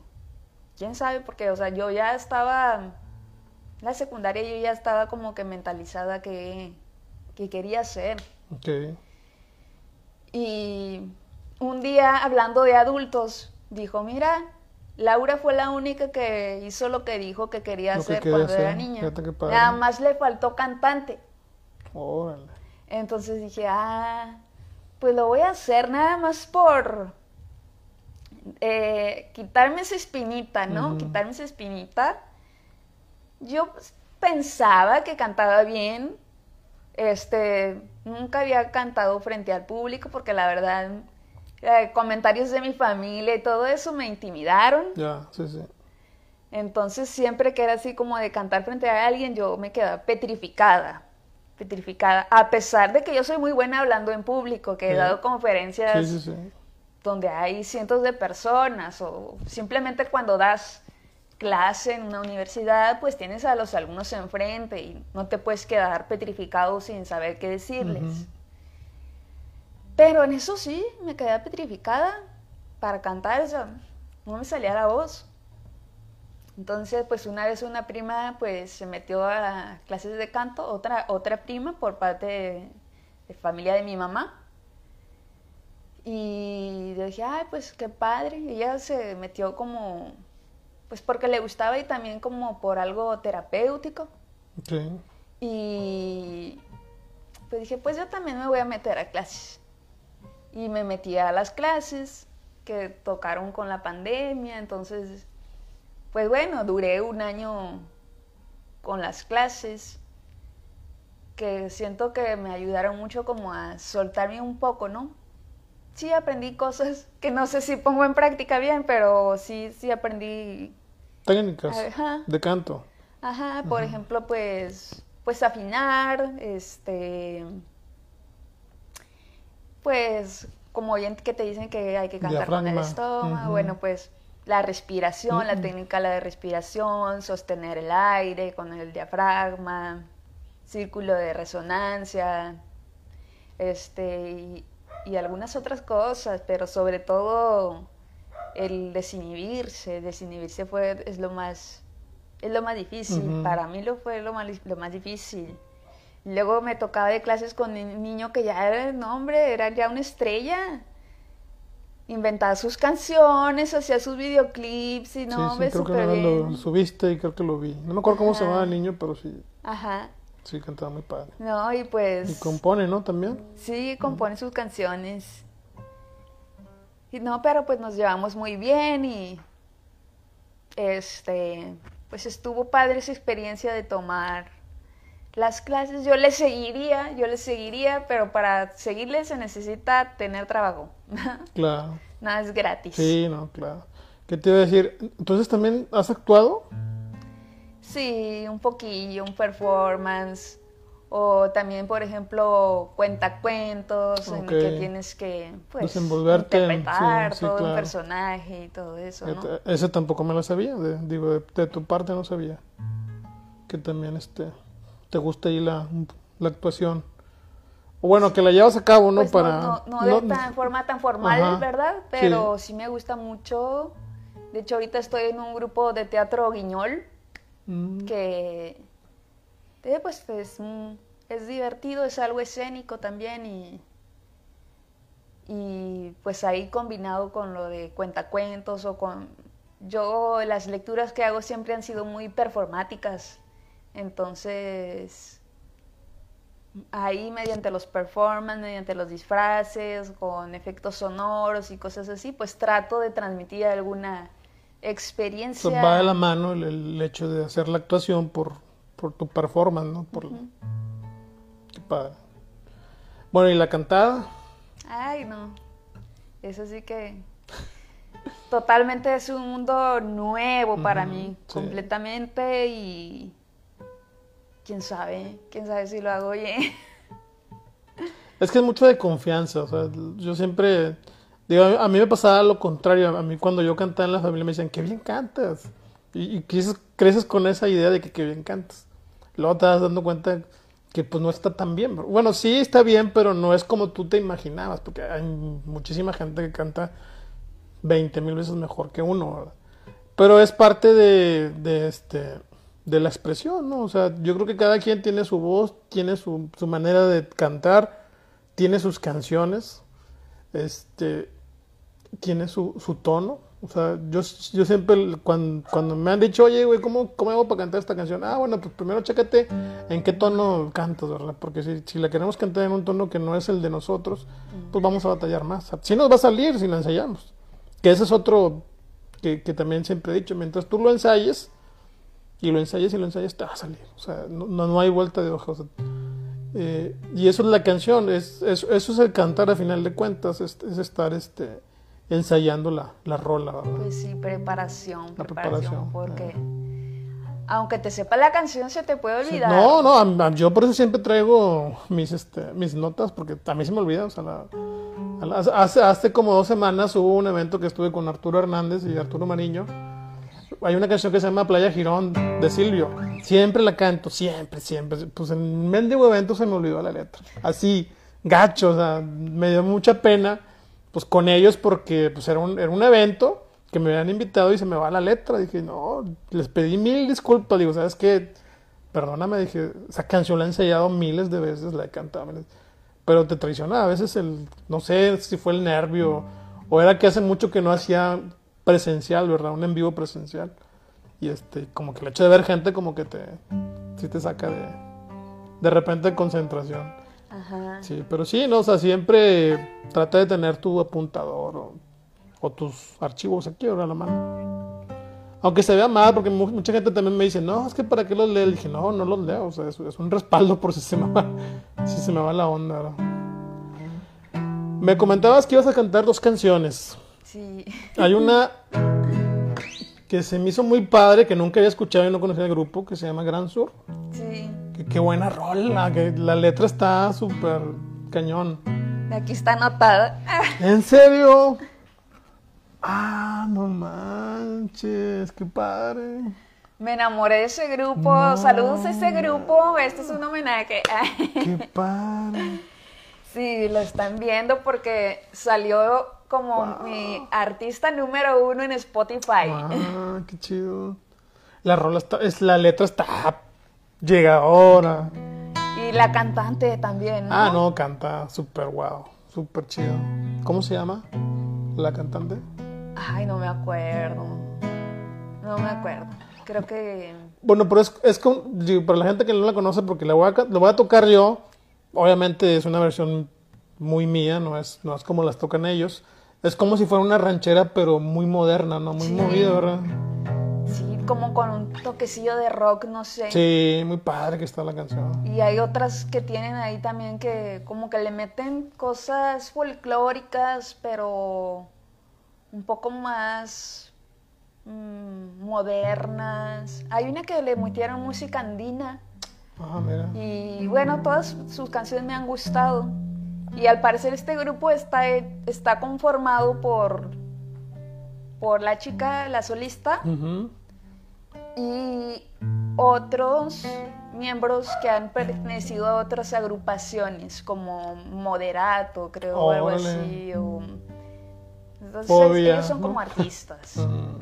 O sea, no se casan con un proyecto. Todos son artistas, ¿no? Pero están haciendo algo experimental juntos. No, está, está genial el grupo. Bueno, esa canción a mí me encantó mucho, está muy padre. Mm, mira, también traigo la, la ranchera que cantaste en el, último concierto que ah. hiciste. La de la cigarra. no, sé qué versión sea, ¿verdad? Pero aquí. Que, que me decías ahí platicando que. Y, si es un relajo, me pasó a mí en, en, FIME. Recién que entré a FIME, me entré a un, a un festival de la canción y no me escuchaba.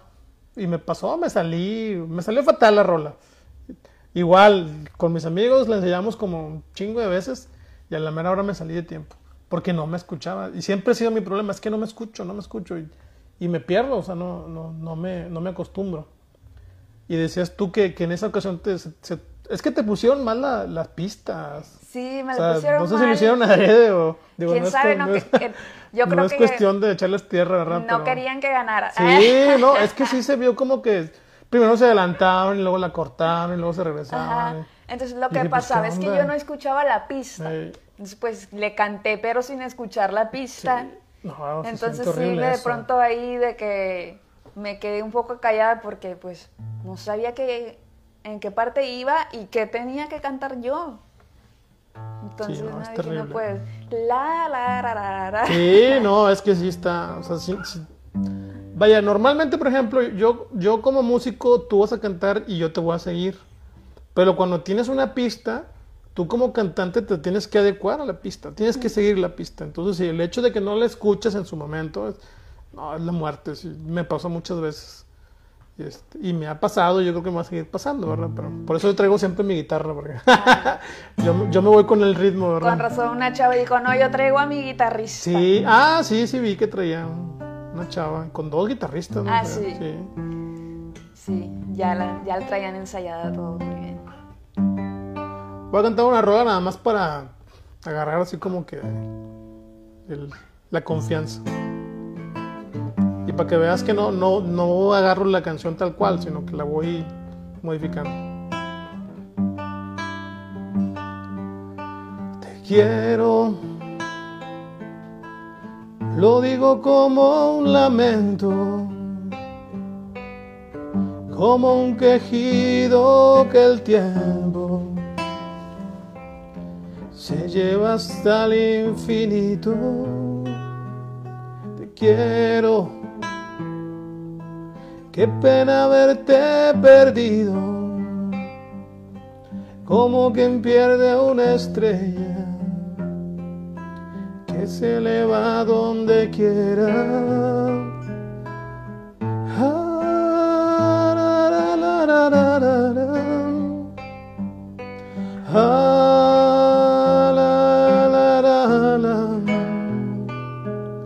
Hoy quiero que se oiga llanto, como me dolió perderte después de quererte tanto. Ay, después de quererte tanto, te invito a me consuelo para llevarme de adentro esto que me está matando ay, ay, ay. Te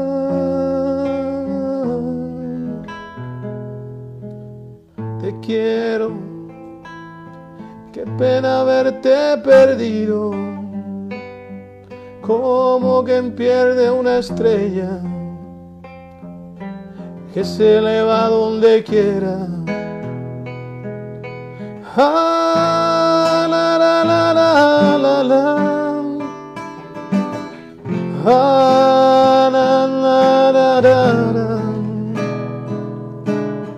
Quiero que se oiga mi llanto, como me dolió perderla después de quererla tanto.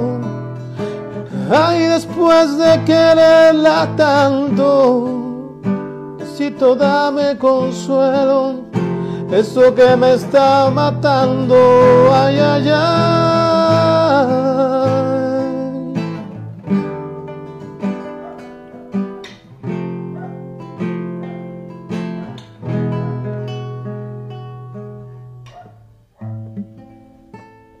Listo.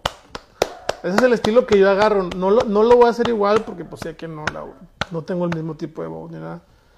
Y el ritmo, eh, también yo le meto un poquito de mi cosecha. Te digo porque la canción de estos chavos del sur está perrísima, la, la, la música, pero no, no la voy a hacer igual. O sea, Sí, yo hasta es, pensé, debería conseguirme un pandero. es que está fregoncísimo. Ándale, como empieza al principio, ¿no? O sea, Pero no lo conseguí.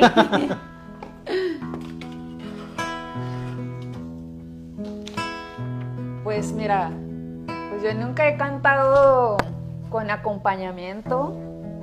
Así que la verdad, pues no sé cómo, cómo es. Tú dime, o sea, yo empiezo. Lo, lo ideal es que hubiéramos ensayado, ¿verdad? Pero no tuvimos el tiempo. Después no vuelven a ver. Exactamente. Este es como es el palomazo tal cual. Ok.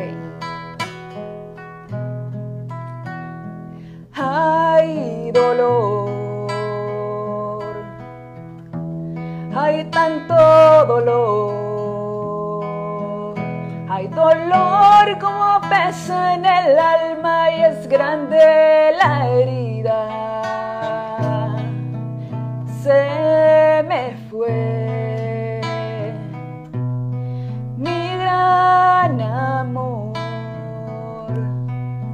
se me fue caminando en la sombra sin dar despedida.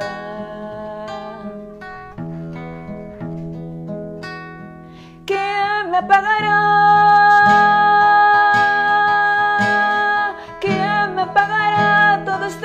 Que por ti yo estoy sintiendo? Porque este dolor me cala como muela saliendo de hueso cuando te conocí. Debí evitarme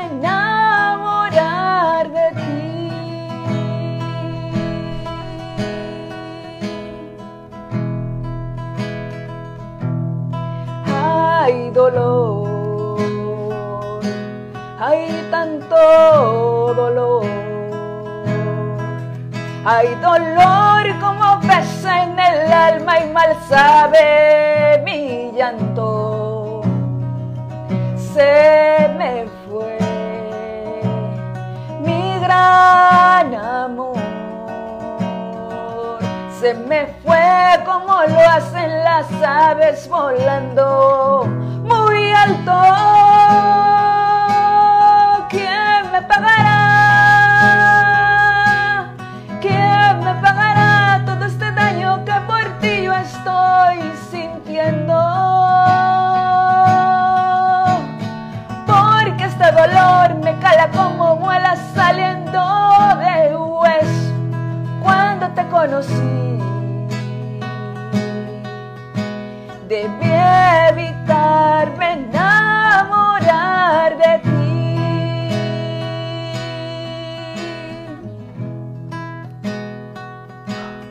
¿Quién me pagará? ¿Quién me pagará todo este daño que por ti yo estoy sintiendo? Porque este dolor me cala como muela saliendo de hueso amado sí. Debía evitarme enamorar de ti. Cuando te conocí, debí evitarme enamorar.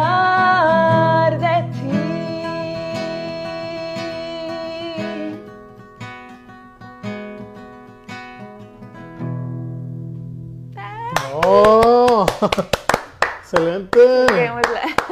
Ay, qué buena rola. Yo no sé por qué no cantaste esa en el concurso. O Ay, es que no había visto no- esa. es que es muy nueva, ¿no? O sea, no sé cuánto tiene el grupo porque yo tampoco encontré partituras Ah, en la red. Pero está fregoncísimo. Está muy Me, me padre, hubieras hablado y hubiera padre. tocado.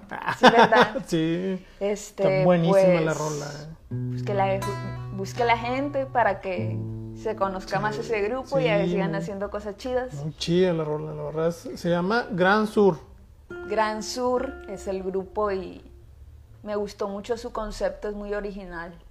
La verdad es que no me he escuchado esa canción. No, no me he puesto a escuchar las demás, pero esa rola, uf, está recomendable. Realmente busquen el grupo, está muy chida. Muy Sí. padre. Y la interpretas bien, eh, Sí, tienes buen es que ah, se, se siente, se Duele. siente.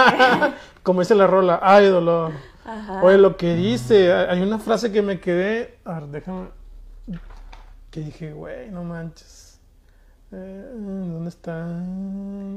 Porque este dolor me cala como muela saliendo del hueso. Ay, güey, nunca me he quitado una muela, ¿verdad? Pero dicen que duele bien cañón. Sí. No Que manches. sí me las he quitado y yo ¿Sí? odio. sí, no, no, no me- todavía no me quito ninguna muela, pero cuando, cuando traes una molestia en la muela es súper doloroso. Y la, y la letra está wow, o sea, cómo, cómo hace las- la, semejanza, ¿no? De- del dolor que trae, me imagino que pues, obviamente es amoroso, pero lo compara que es tan grande como el dolor de una muela. Ajá. Qué chido, qué chido. ¿Otro o qué? Pues sí, otra, otra. A ver. Todas nuestras partituras como todo unos Profesional. profesionales. Exacto. claro que sí. bueno, pues la que sí se llama Tú de Shakira, que es ¿Se llama Miguel? Muy popular. Nah, sí, mucho. eh, fue muy popular, no sé ahorita si la conozcan o no, pero Sí. y fíjate que esta, a pesar de que me la sé desde que estaba niña, se me olvidó, se me olvidó cuando la estaba Ah, cantando. ya, en- en- sí, ¿verdad? Pero es como te digo, o sea, ah, bueno, es, porque no la escuchaba, Ajá, pero sí, sí. yo debí seguir cantando, pero no la escuché. Pero es muy normal. Vaya, obviamente, como profesional que debería ser uno, no se te debería olvidar, ¿verdad? Pero es, es imposible. La mismo, mismo Luis Miguel trae su chichero ahí que le van diciendo la, la letra y la vacía, no sé, porque es imposible aprenderte tantas canciones de memoria, o sea, es, es parte de- del show. Solo los superdotados de mente se acuerdan de todas las letras. Así, Ah, ¿verdad? Hasta Juan Gabriel le inventaba al mismo Sí, momento. ándale, improvisaba, o sea, y todo el mundo le aplaudía. Sí. Pero es que lo hacía con sentimiento. claro, claro, no. ¿Alguna vez fuiste a verlo en vivo? No. Nunca. No, yo ni era fan de, Juan De Juan Gabriel, Gabriel. pero después, poquito a poco, como que me quité el prejuicio de. Ay, no, Juan Gabriel. Del estilo de música. Sí, sí. Y pues me di cuenta de que sus canciones son una joya. Tiene muchas canciones que son como una joya y. Y. Pues de su valor como compositor y cantante y. No, como cantante, intérprete. Muy bueno. Era muy bueno.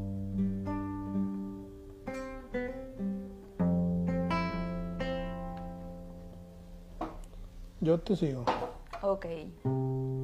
Te regalo mi cintura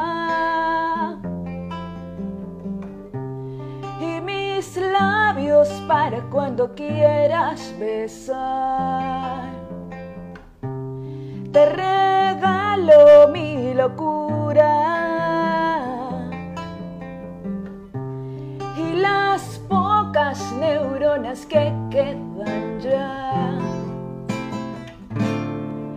Mis zapatos desteñidos, el diario en el que escribo, te doy hasta mis suspiros pero no te vayas más, porque eres tú mi sol, la fe con que vivo, la potencia de mi voz, los pies con que camino, eres tú, amor, mis ganas de reír, el adiós que no sabré decir, porque nunca podré vivir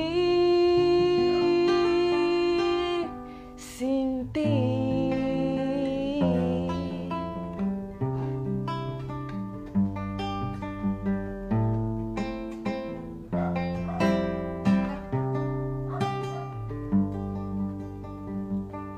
Si algún día decidieras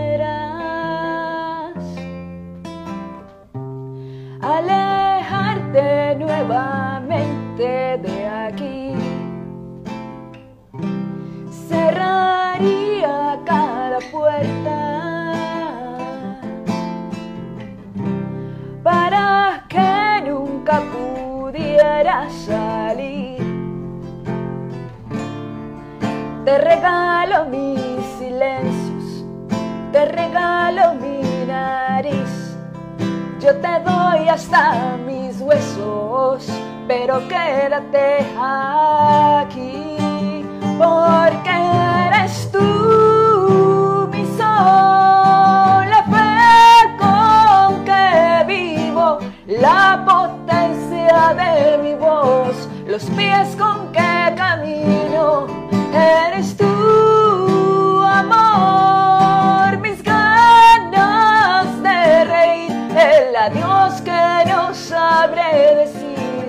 decir,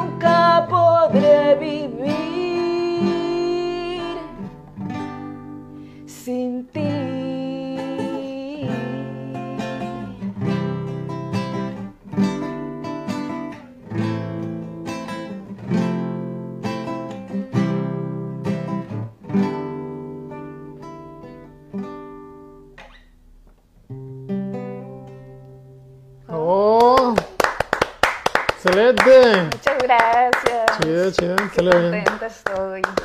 Me hace feliz cantar, entonces. No, pues hay que cantar más seguido. Sí. Qué padre te salió de Shakira, ¿eh? Ay, qué Muy padre, muy padre. Fíjate que había traído la, la letra, pero no, de hecho no la había traído en, en el trabajo. La dejé lista para imprimir y se me olvidó imprimirla y no me la traje. La de Ángel, la vez que la has Ah, cantado sí. Pero se me fue el avión, chihuahua. Ahí discúlpame. Digo, igual la podemos buscar, ¿verdad? Pero más que me voy a tardar mucho en, en encontrarla. Este, muy padre rola. La canta como Yuridia, ¿no? Como la canta Yuridia, vaya. Ah, sí, la, del ángel. Eh, Sí, sí. Pues si quieres la ponemos, o sea, la computadora. ah, vamos a ver, déjame, déjame. ver. Ah, pero no tengo yo el. A ver, déjame la. Ándale, sí, mejor en tu compu. La otra que siempre también puedes cantar y que sí me la sé es, es la de la otra de Shakira famosa. La de A ver si me la sé. Mata, necesito una razón. Na, na, na, Ah, na, ok. na, na, na, na. Antología. ¿Se llama antología? Ah, no? sí, pero esa no me la sé. ¿Tú la sabes? ¿Cómo? Todo el mundo sabe esa canción. ¿Tú no? Me sé la de Inevitable. Échatela. No me la sé de memoria completamente, pero, ¿sabes? Me sé más de Bumburi, ¿sabes? Que es de mis artistas En favoritos. serio. Pero cuando llegué, llegué ahí a las clases de canto diciendo que quería Nadie cantar se- como Bumburi. Nadie la. Ah, la de. ¿Cómo se llama? La de. Hablas. eh. ¿Y cómo le pongo aquí? Ponle. Ángel. Yuridia. Acordes. Ya saben, busquen la canción así. Y le sale de volada. Acordes, Yuridia, letra. Y. Esperamos a que salga. Esta mera. Si la puedes pegar en un Word o para seguirla mejor porque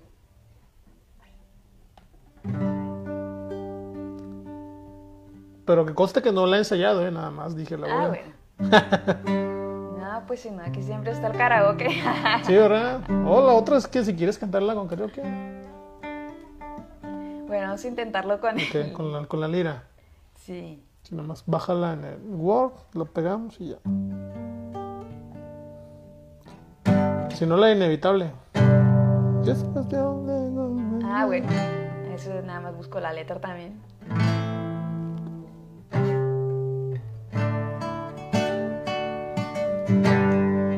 Eso me gusta de Shakira. Me gusta hasta que le cambió la letra. Hace poquito vi un concierto donde le cambió la letra y dije, no, esa ya no es inevitable.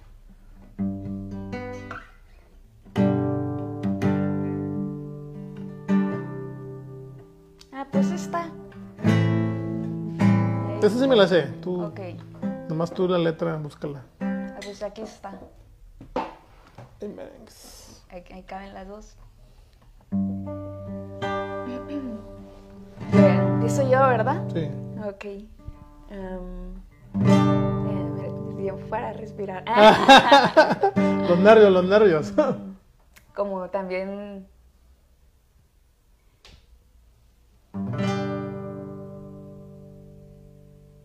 Ok, bueno, ya le doy, pues. Si es cuestión de confesar, no sé preparar café y no entiendo de fútbol. Creo que alguna vez fui infiel, juego mal hasta el parqués y jamás uso reloj. Y para ser más franca, nadie piensa en ti como lo hago yo, aunque te dé lo mismo. Confesar, nunca duermo antes de 10, no me baño los domingos. La verdad es que también lloro una vez al mes, sobre todo cuando hay frío. Conmigo nada es fácil, ya debes saber, me conoces bien. Cielo está cansado ya de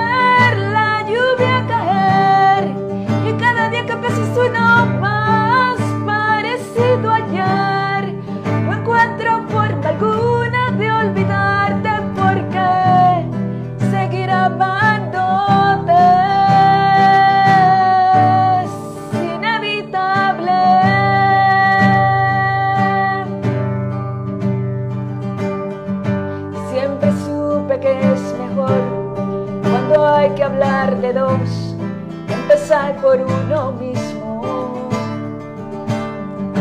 Ya sabrás la situación, aquí todo está peor, pero al menos aún respiro.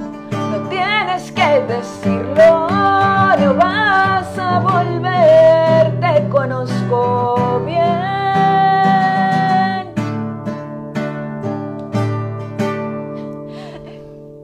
El cielo está cansado ya de ver.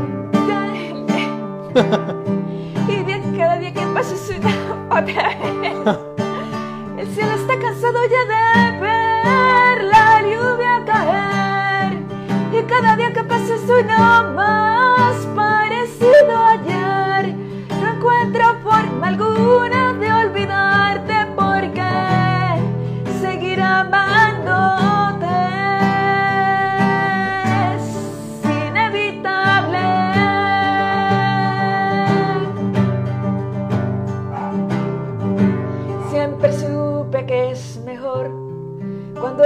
hablar de dos, empezar por uno mismo.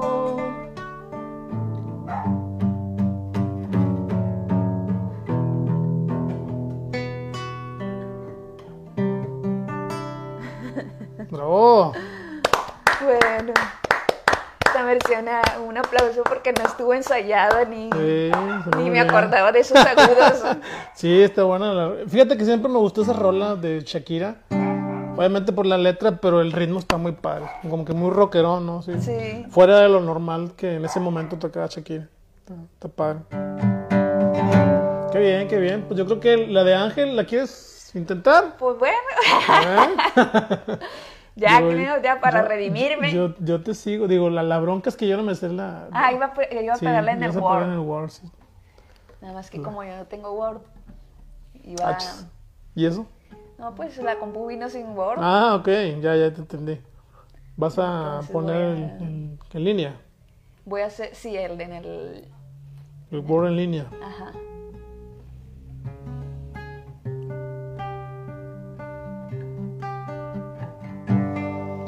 Qué oso con esa canción de Shakira, ¿no? Porque está padre.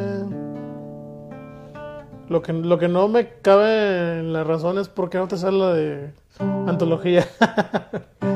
Ah, porque no me la sé. o sea, es- Nunca la, la escuchaste, güey.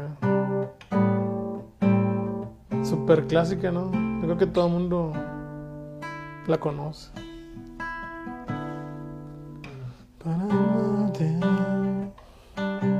A ver, vamos a ver. Necesito una razón y es difícil saber.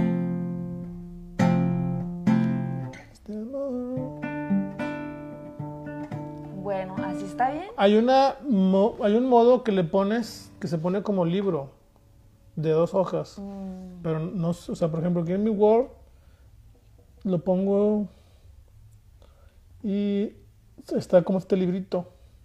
No se alcanza a ver. mm. Y lo pongo y da cuenta que es para no estar batallando cambiando las. ¿Te fijas? Así. Bueno, más o menos así. Ah, no se pudo. Pero sí se, pone- se ponen las dos hojas para no estar. Así. Para no estar este. Ah, ya, pues. ¿Sí? ¿O no la tiene?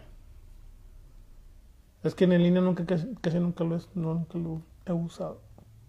Está difícil porque como es, eh, Mm, ¿cómo se dice?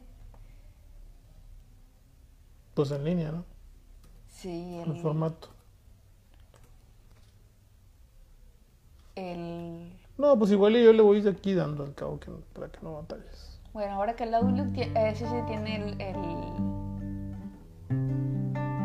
sí tiene el, ¿cómo se llama? El Word, sí lo tiene. Ok.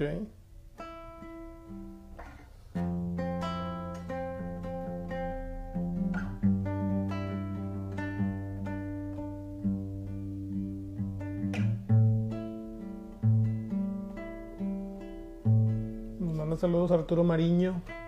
Ah, saludos. Saludazos, También ya vi que me mandó saludos mi mamá, Sí, también. una tía, una prima, Un primo que se llama Héctor Cruz, tuyo. también mi primo. Saludazos, saludazos. Se me olvidó la contraseña. ¿Cómo?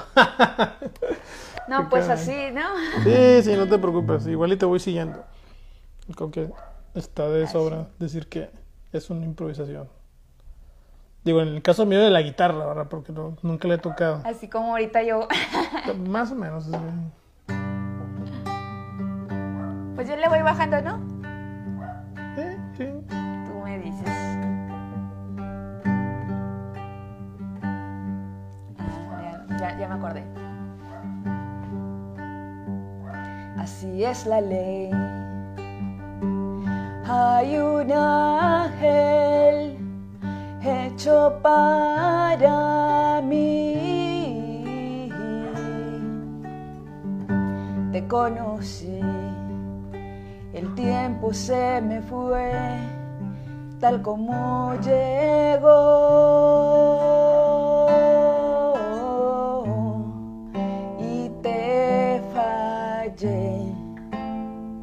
te hice daño tantos años yo. Pasé por todo sin pensar, te amé sin casi amar y al final quien me salvó, el ángel que quiero yo. De nuevo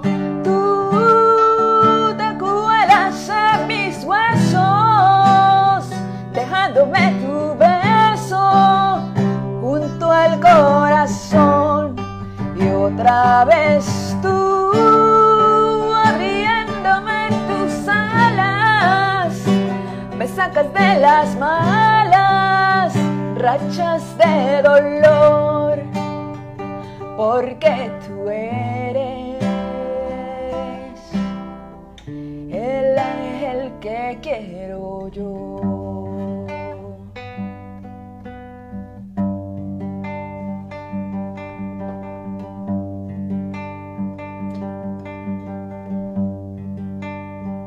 Cuando estoy fatal, ya no sé qué hacer ni a dónde ir. Me fijo en ti y te siento cerca pensando en mí.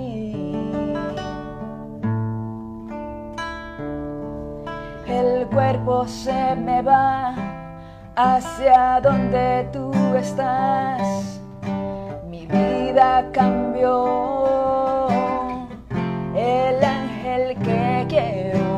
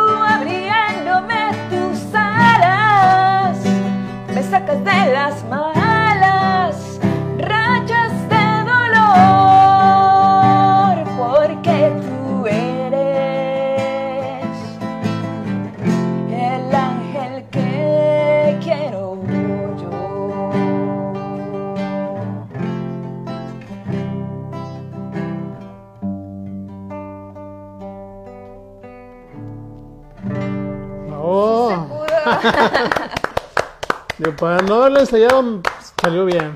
Digo, el caso mío de la guitarra, ¿verdad? Sí, claro. No, no me equivoqué tanto. Qué buena Pues imagínate ¿eh? que la ensayáramos y todo, ¿no? Sí, ya imagina. Ensayándolo va a ser el éxito del momento. Ya nos van a contratar para las bodas Sí, y ya. todo. Excelente. Sí, fíjate que deberíamos ser un grupo. ¿Cómo le llaman? Grupo de. Ah, tiene un nombre.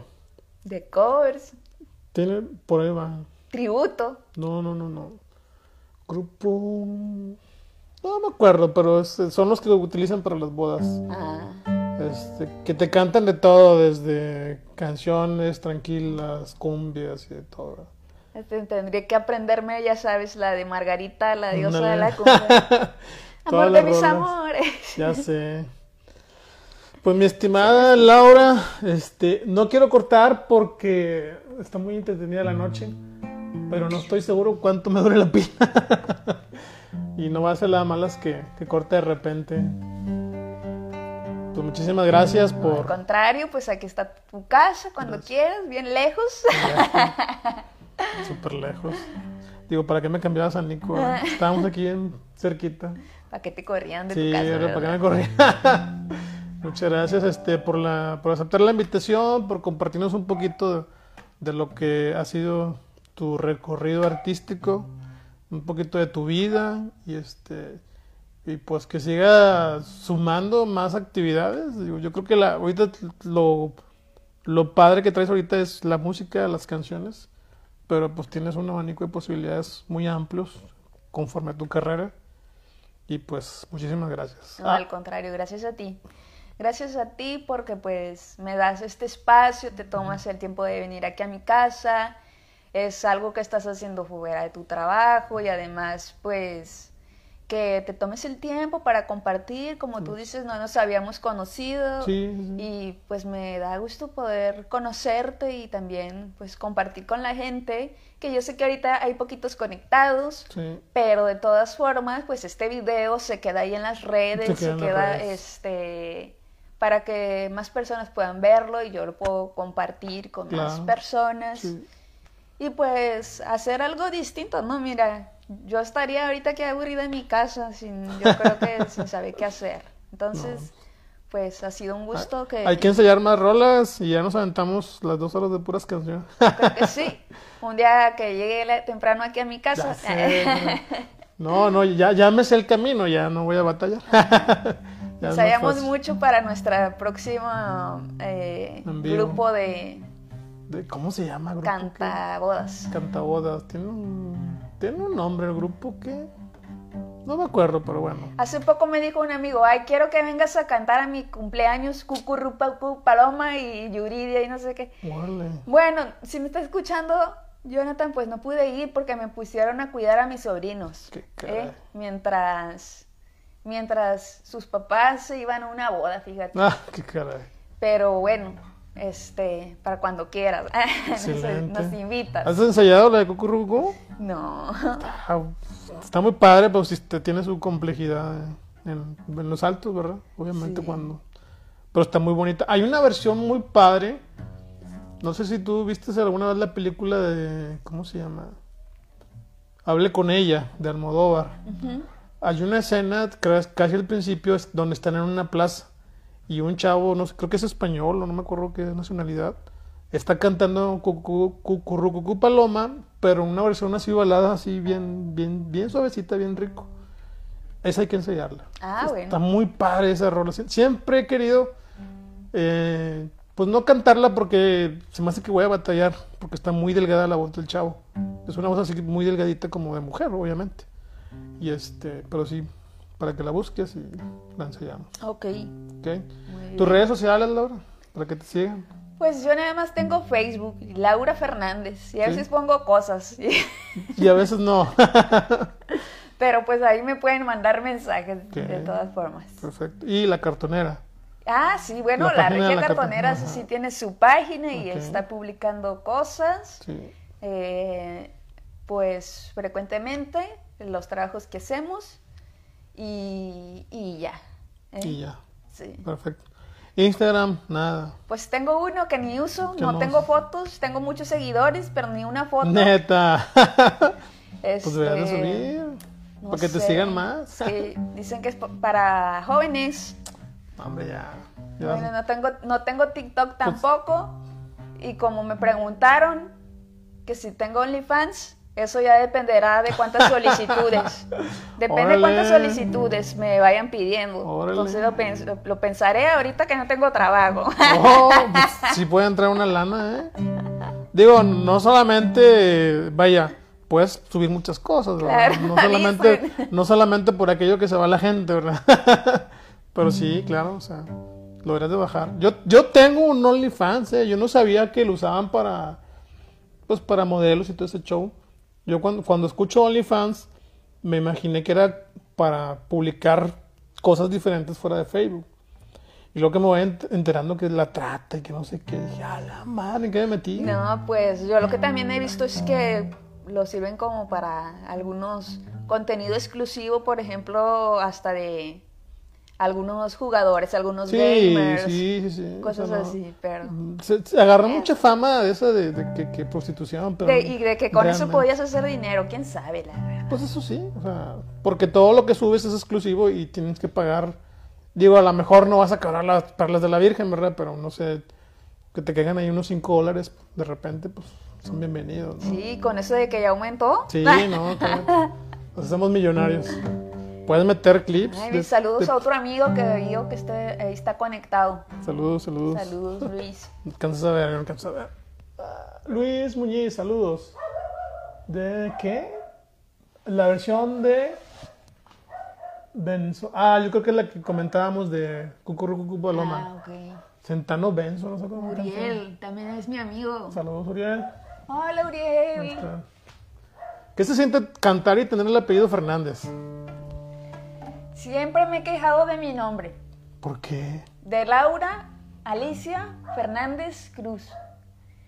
Porque yo siempre quería tener un nombre que destacara. O sea, yo siempre pensé que con mi nombre iba a ser difícil diferenciarme del resto. Y ya es a la hora que tú buscas Laura Fernández y te salen un Un montón.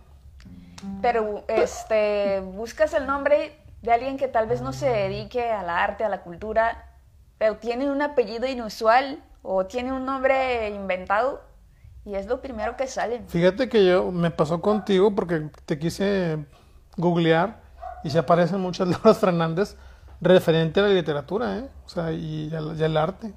Sí, O sea, no eres la única artista. sí, sí, sí, hay más. Sí. Entonces yo sentí que era, bueno, pienso que era un nombre como... Común. Sí, como difícil de destacar. Pero Ah, después yo conocí un poeta, ay, Vicente Anaya, que trabajó con Roberto Bolaño. Tenían un grupo, ¿no? Y su poemario más famoso se llama Hikuri, que es la palabra para el peyote.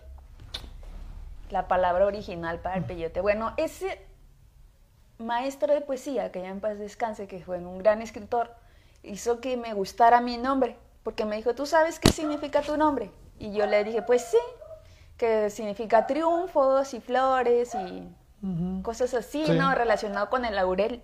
Pues me No. dijo, no, Laura significa la de oro, porque viene de la palabra aurus. Y en la tabla periódica, AU es aurus, oro. Mm. Entonces, Laura es la de oro y Lauro es el de oro. El de Entonces, oro. ya me sentí así como que con la autoestima más alta. ¡Ay, soy la de oro! ¿Eh?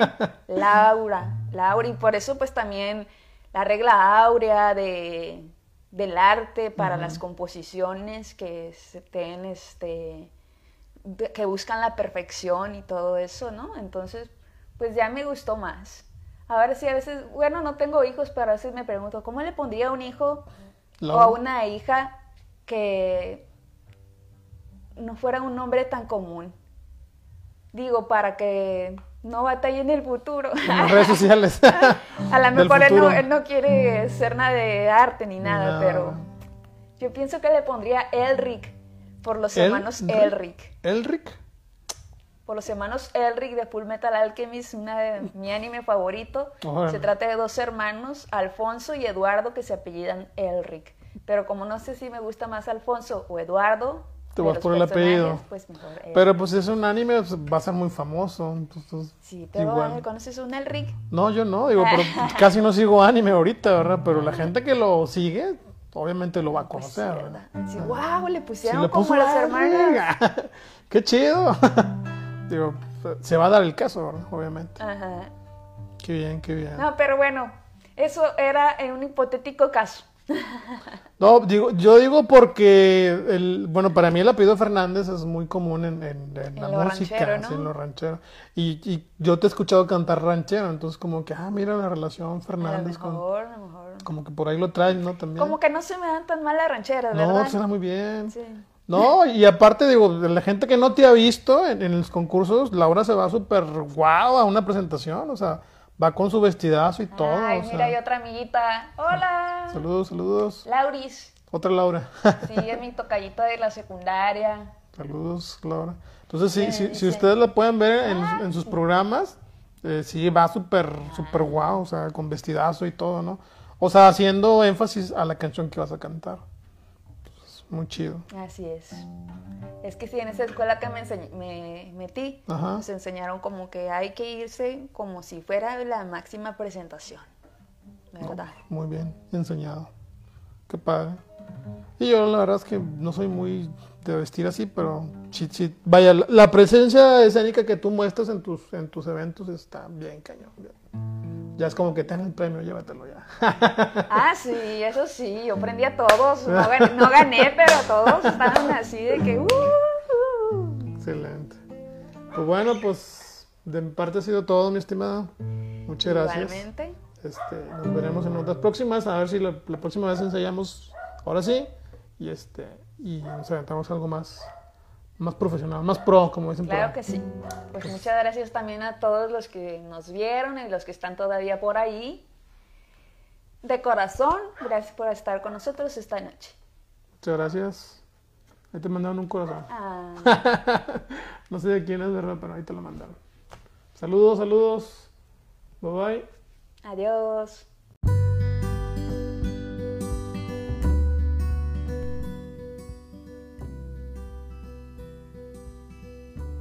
Pues bien, este fue el capítulo número 60 con Laura Fernández, una excelente persona, una gran mujer que se ha ido destacando en varios ámbitos eh, artísticos, editoriales y de la cual pues yo soy un ferviente seguidor en las redes sociales de ella. La verdad es que me, me agrada cómo canta, me agrada sus proyectos y si alguien tiene alguna inquietud, en sacar un libro, pues se pueden acercar con ella este, en su proyecto de la regia, la regia cartonera. Agradecemos también pues, la gente que nos estuvo viendo ahí en las redes sociales. rápidamente les mandamos saludos a Pablo Luis, Martín Nelicerio, Diego Marcuse, Rodríguez Nelly, eh, Pedro Garza Cantú, también a pues, toda esa gente que siempre nos sigue por, por todas las cada semana este, como es Benito Rosales, Marisol Vera, eh, Gaby Galván, bueno, Gaby Galván es nueva, no, la había conocido. También eh, siguen a Laura, que es Laura Reina, y Elvia Alicia, que le mandan saludos. Pues por mi parte ha sido todo, un placer, un gusto conocer a Laura y conocer sus, sus este, proyectos. Y pues la próxima semana nos estaremos viendo con un nuevo capítulo, un nuevo Saludos.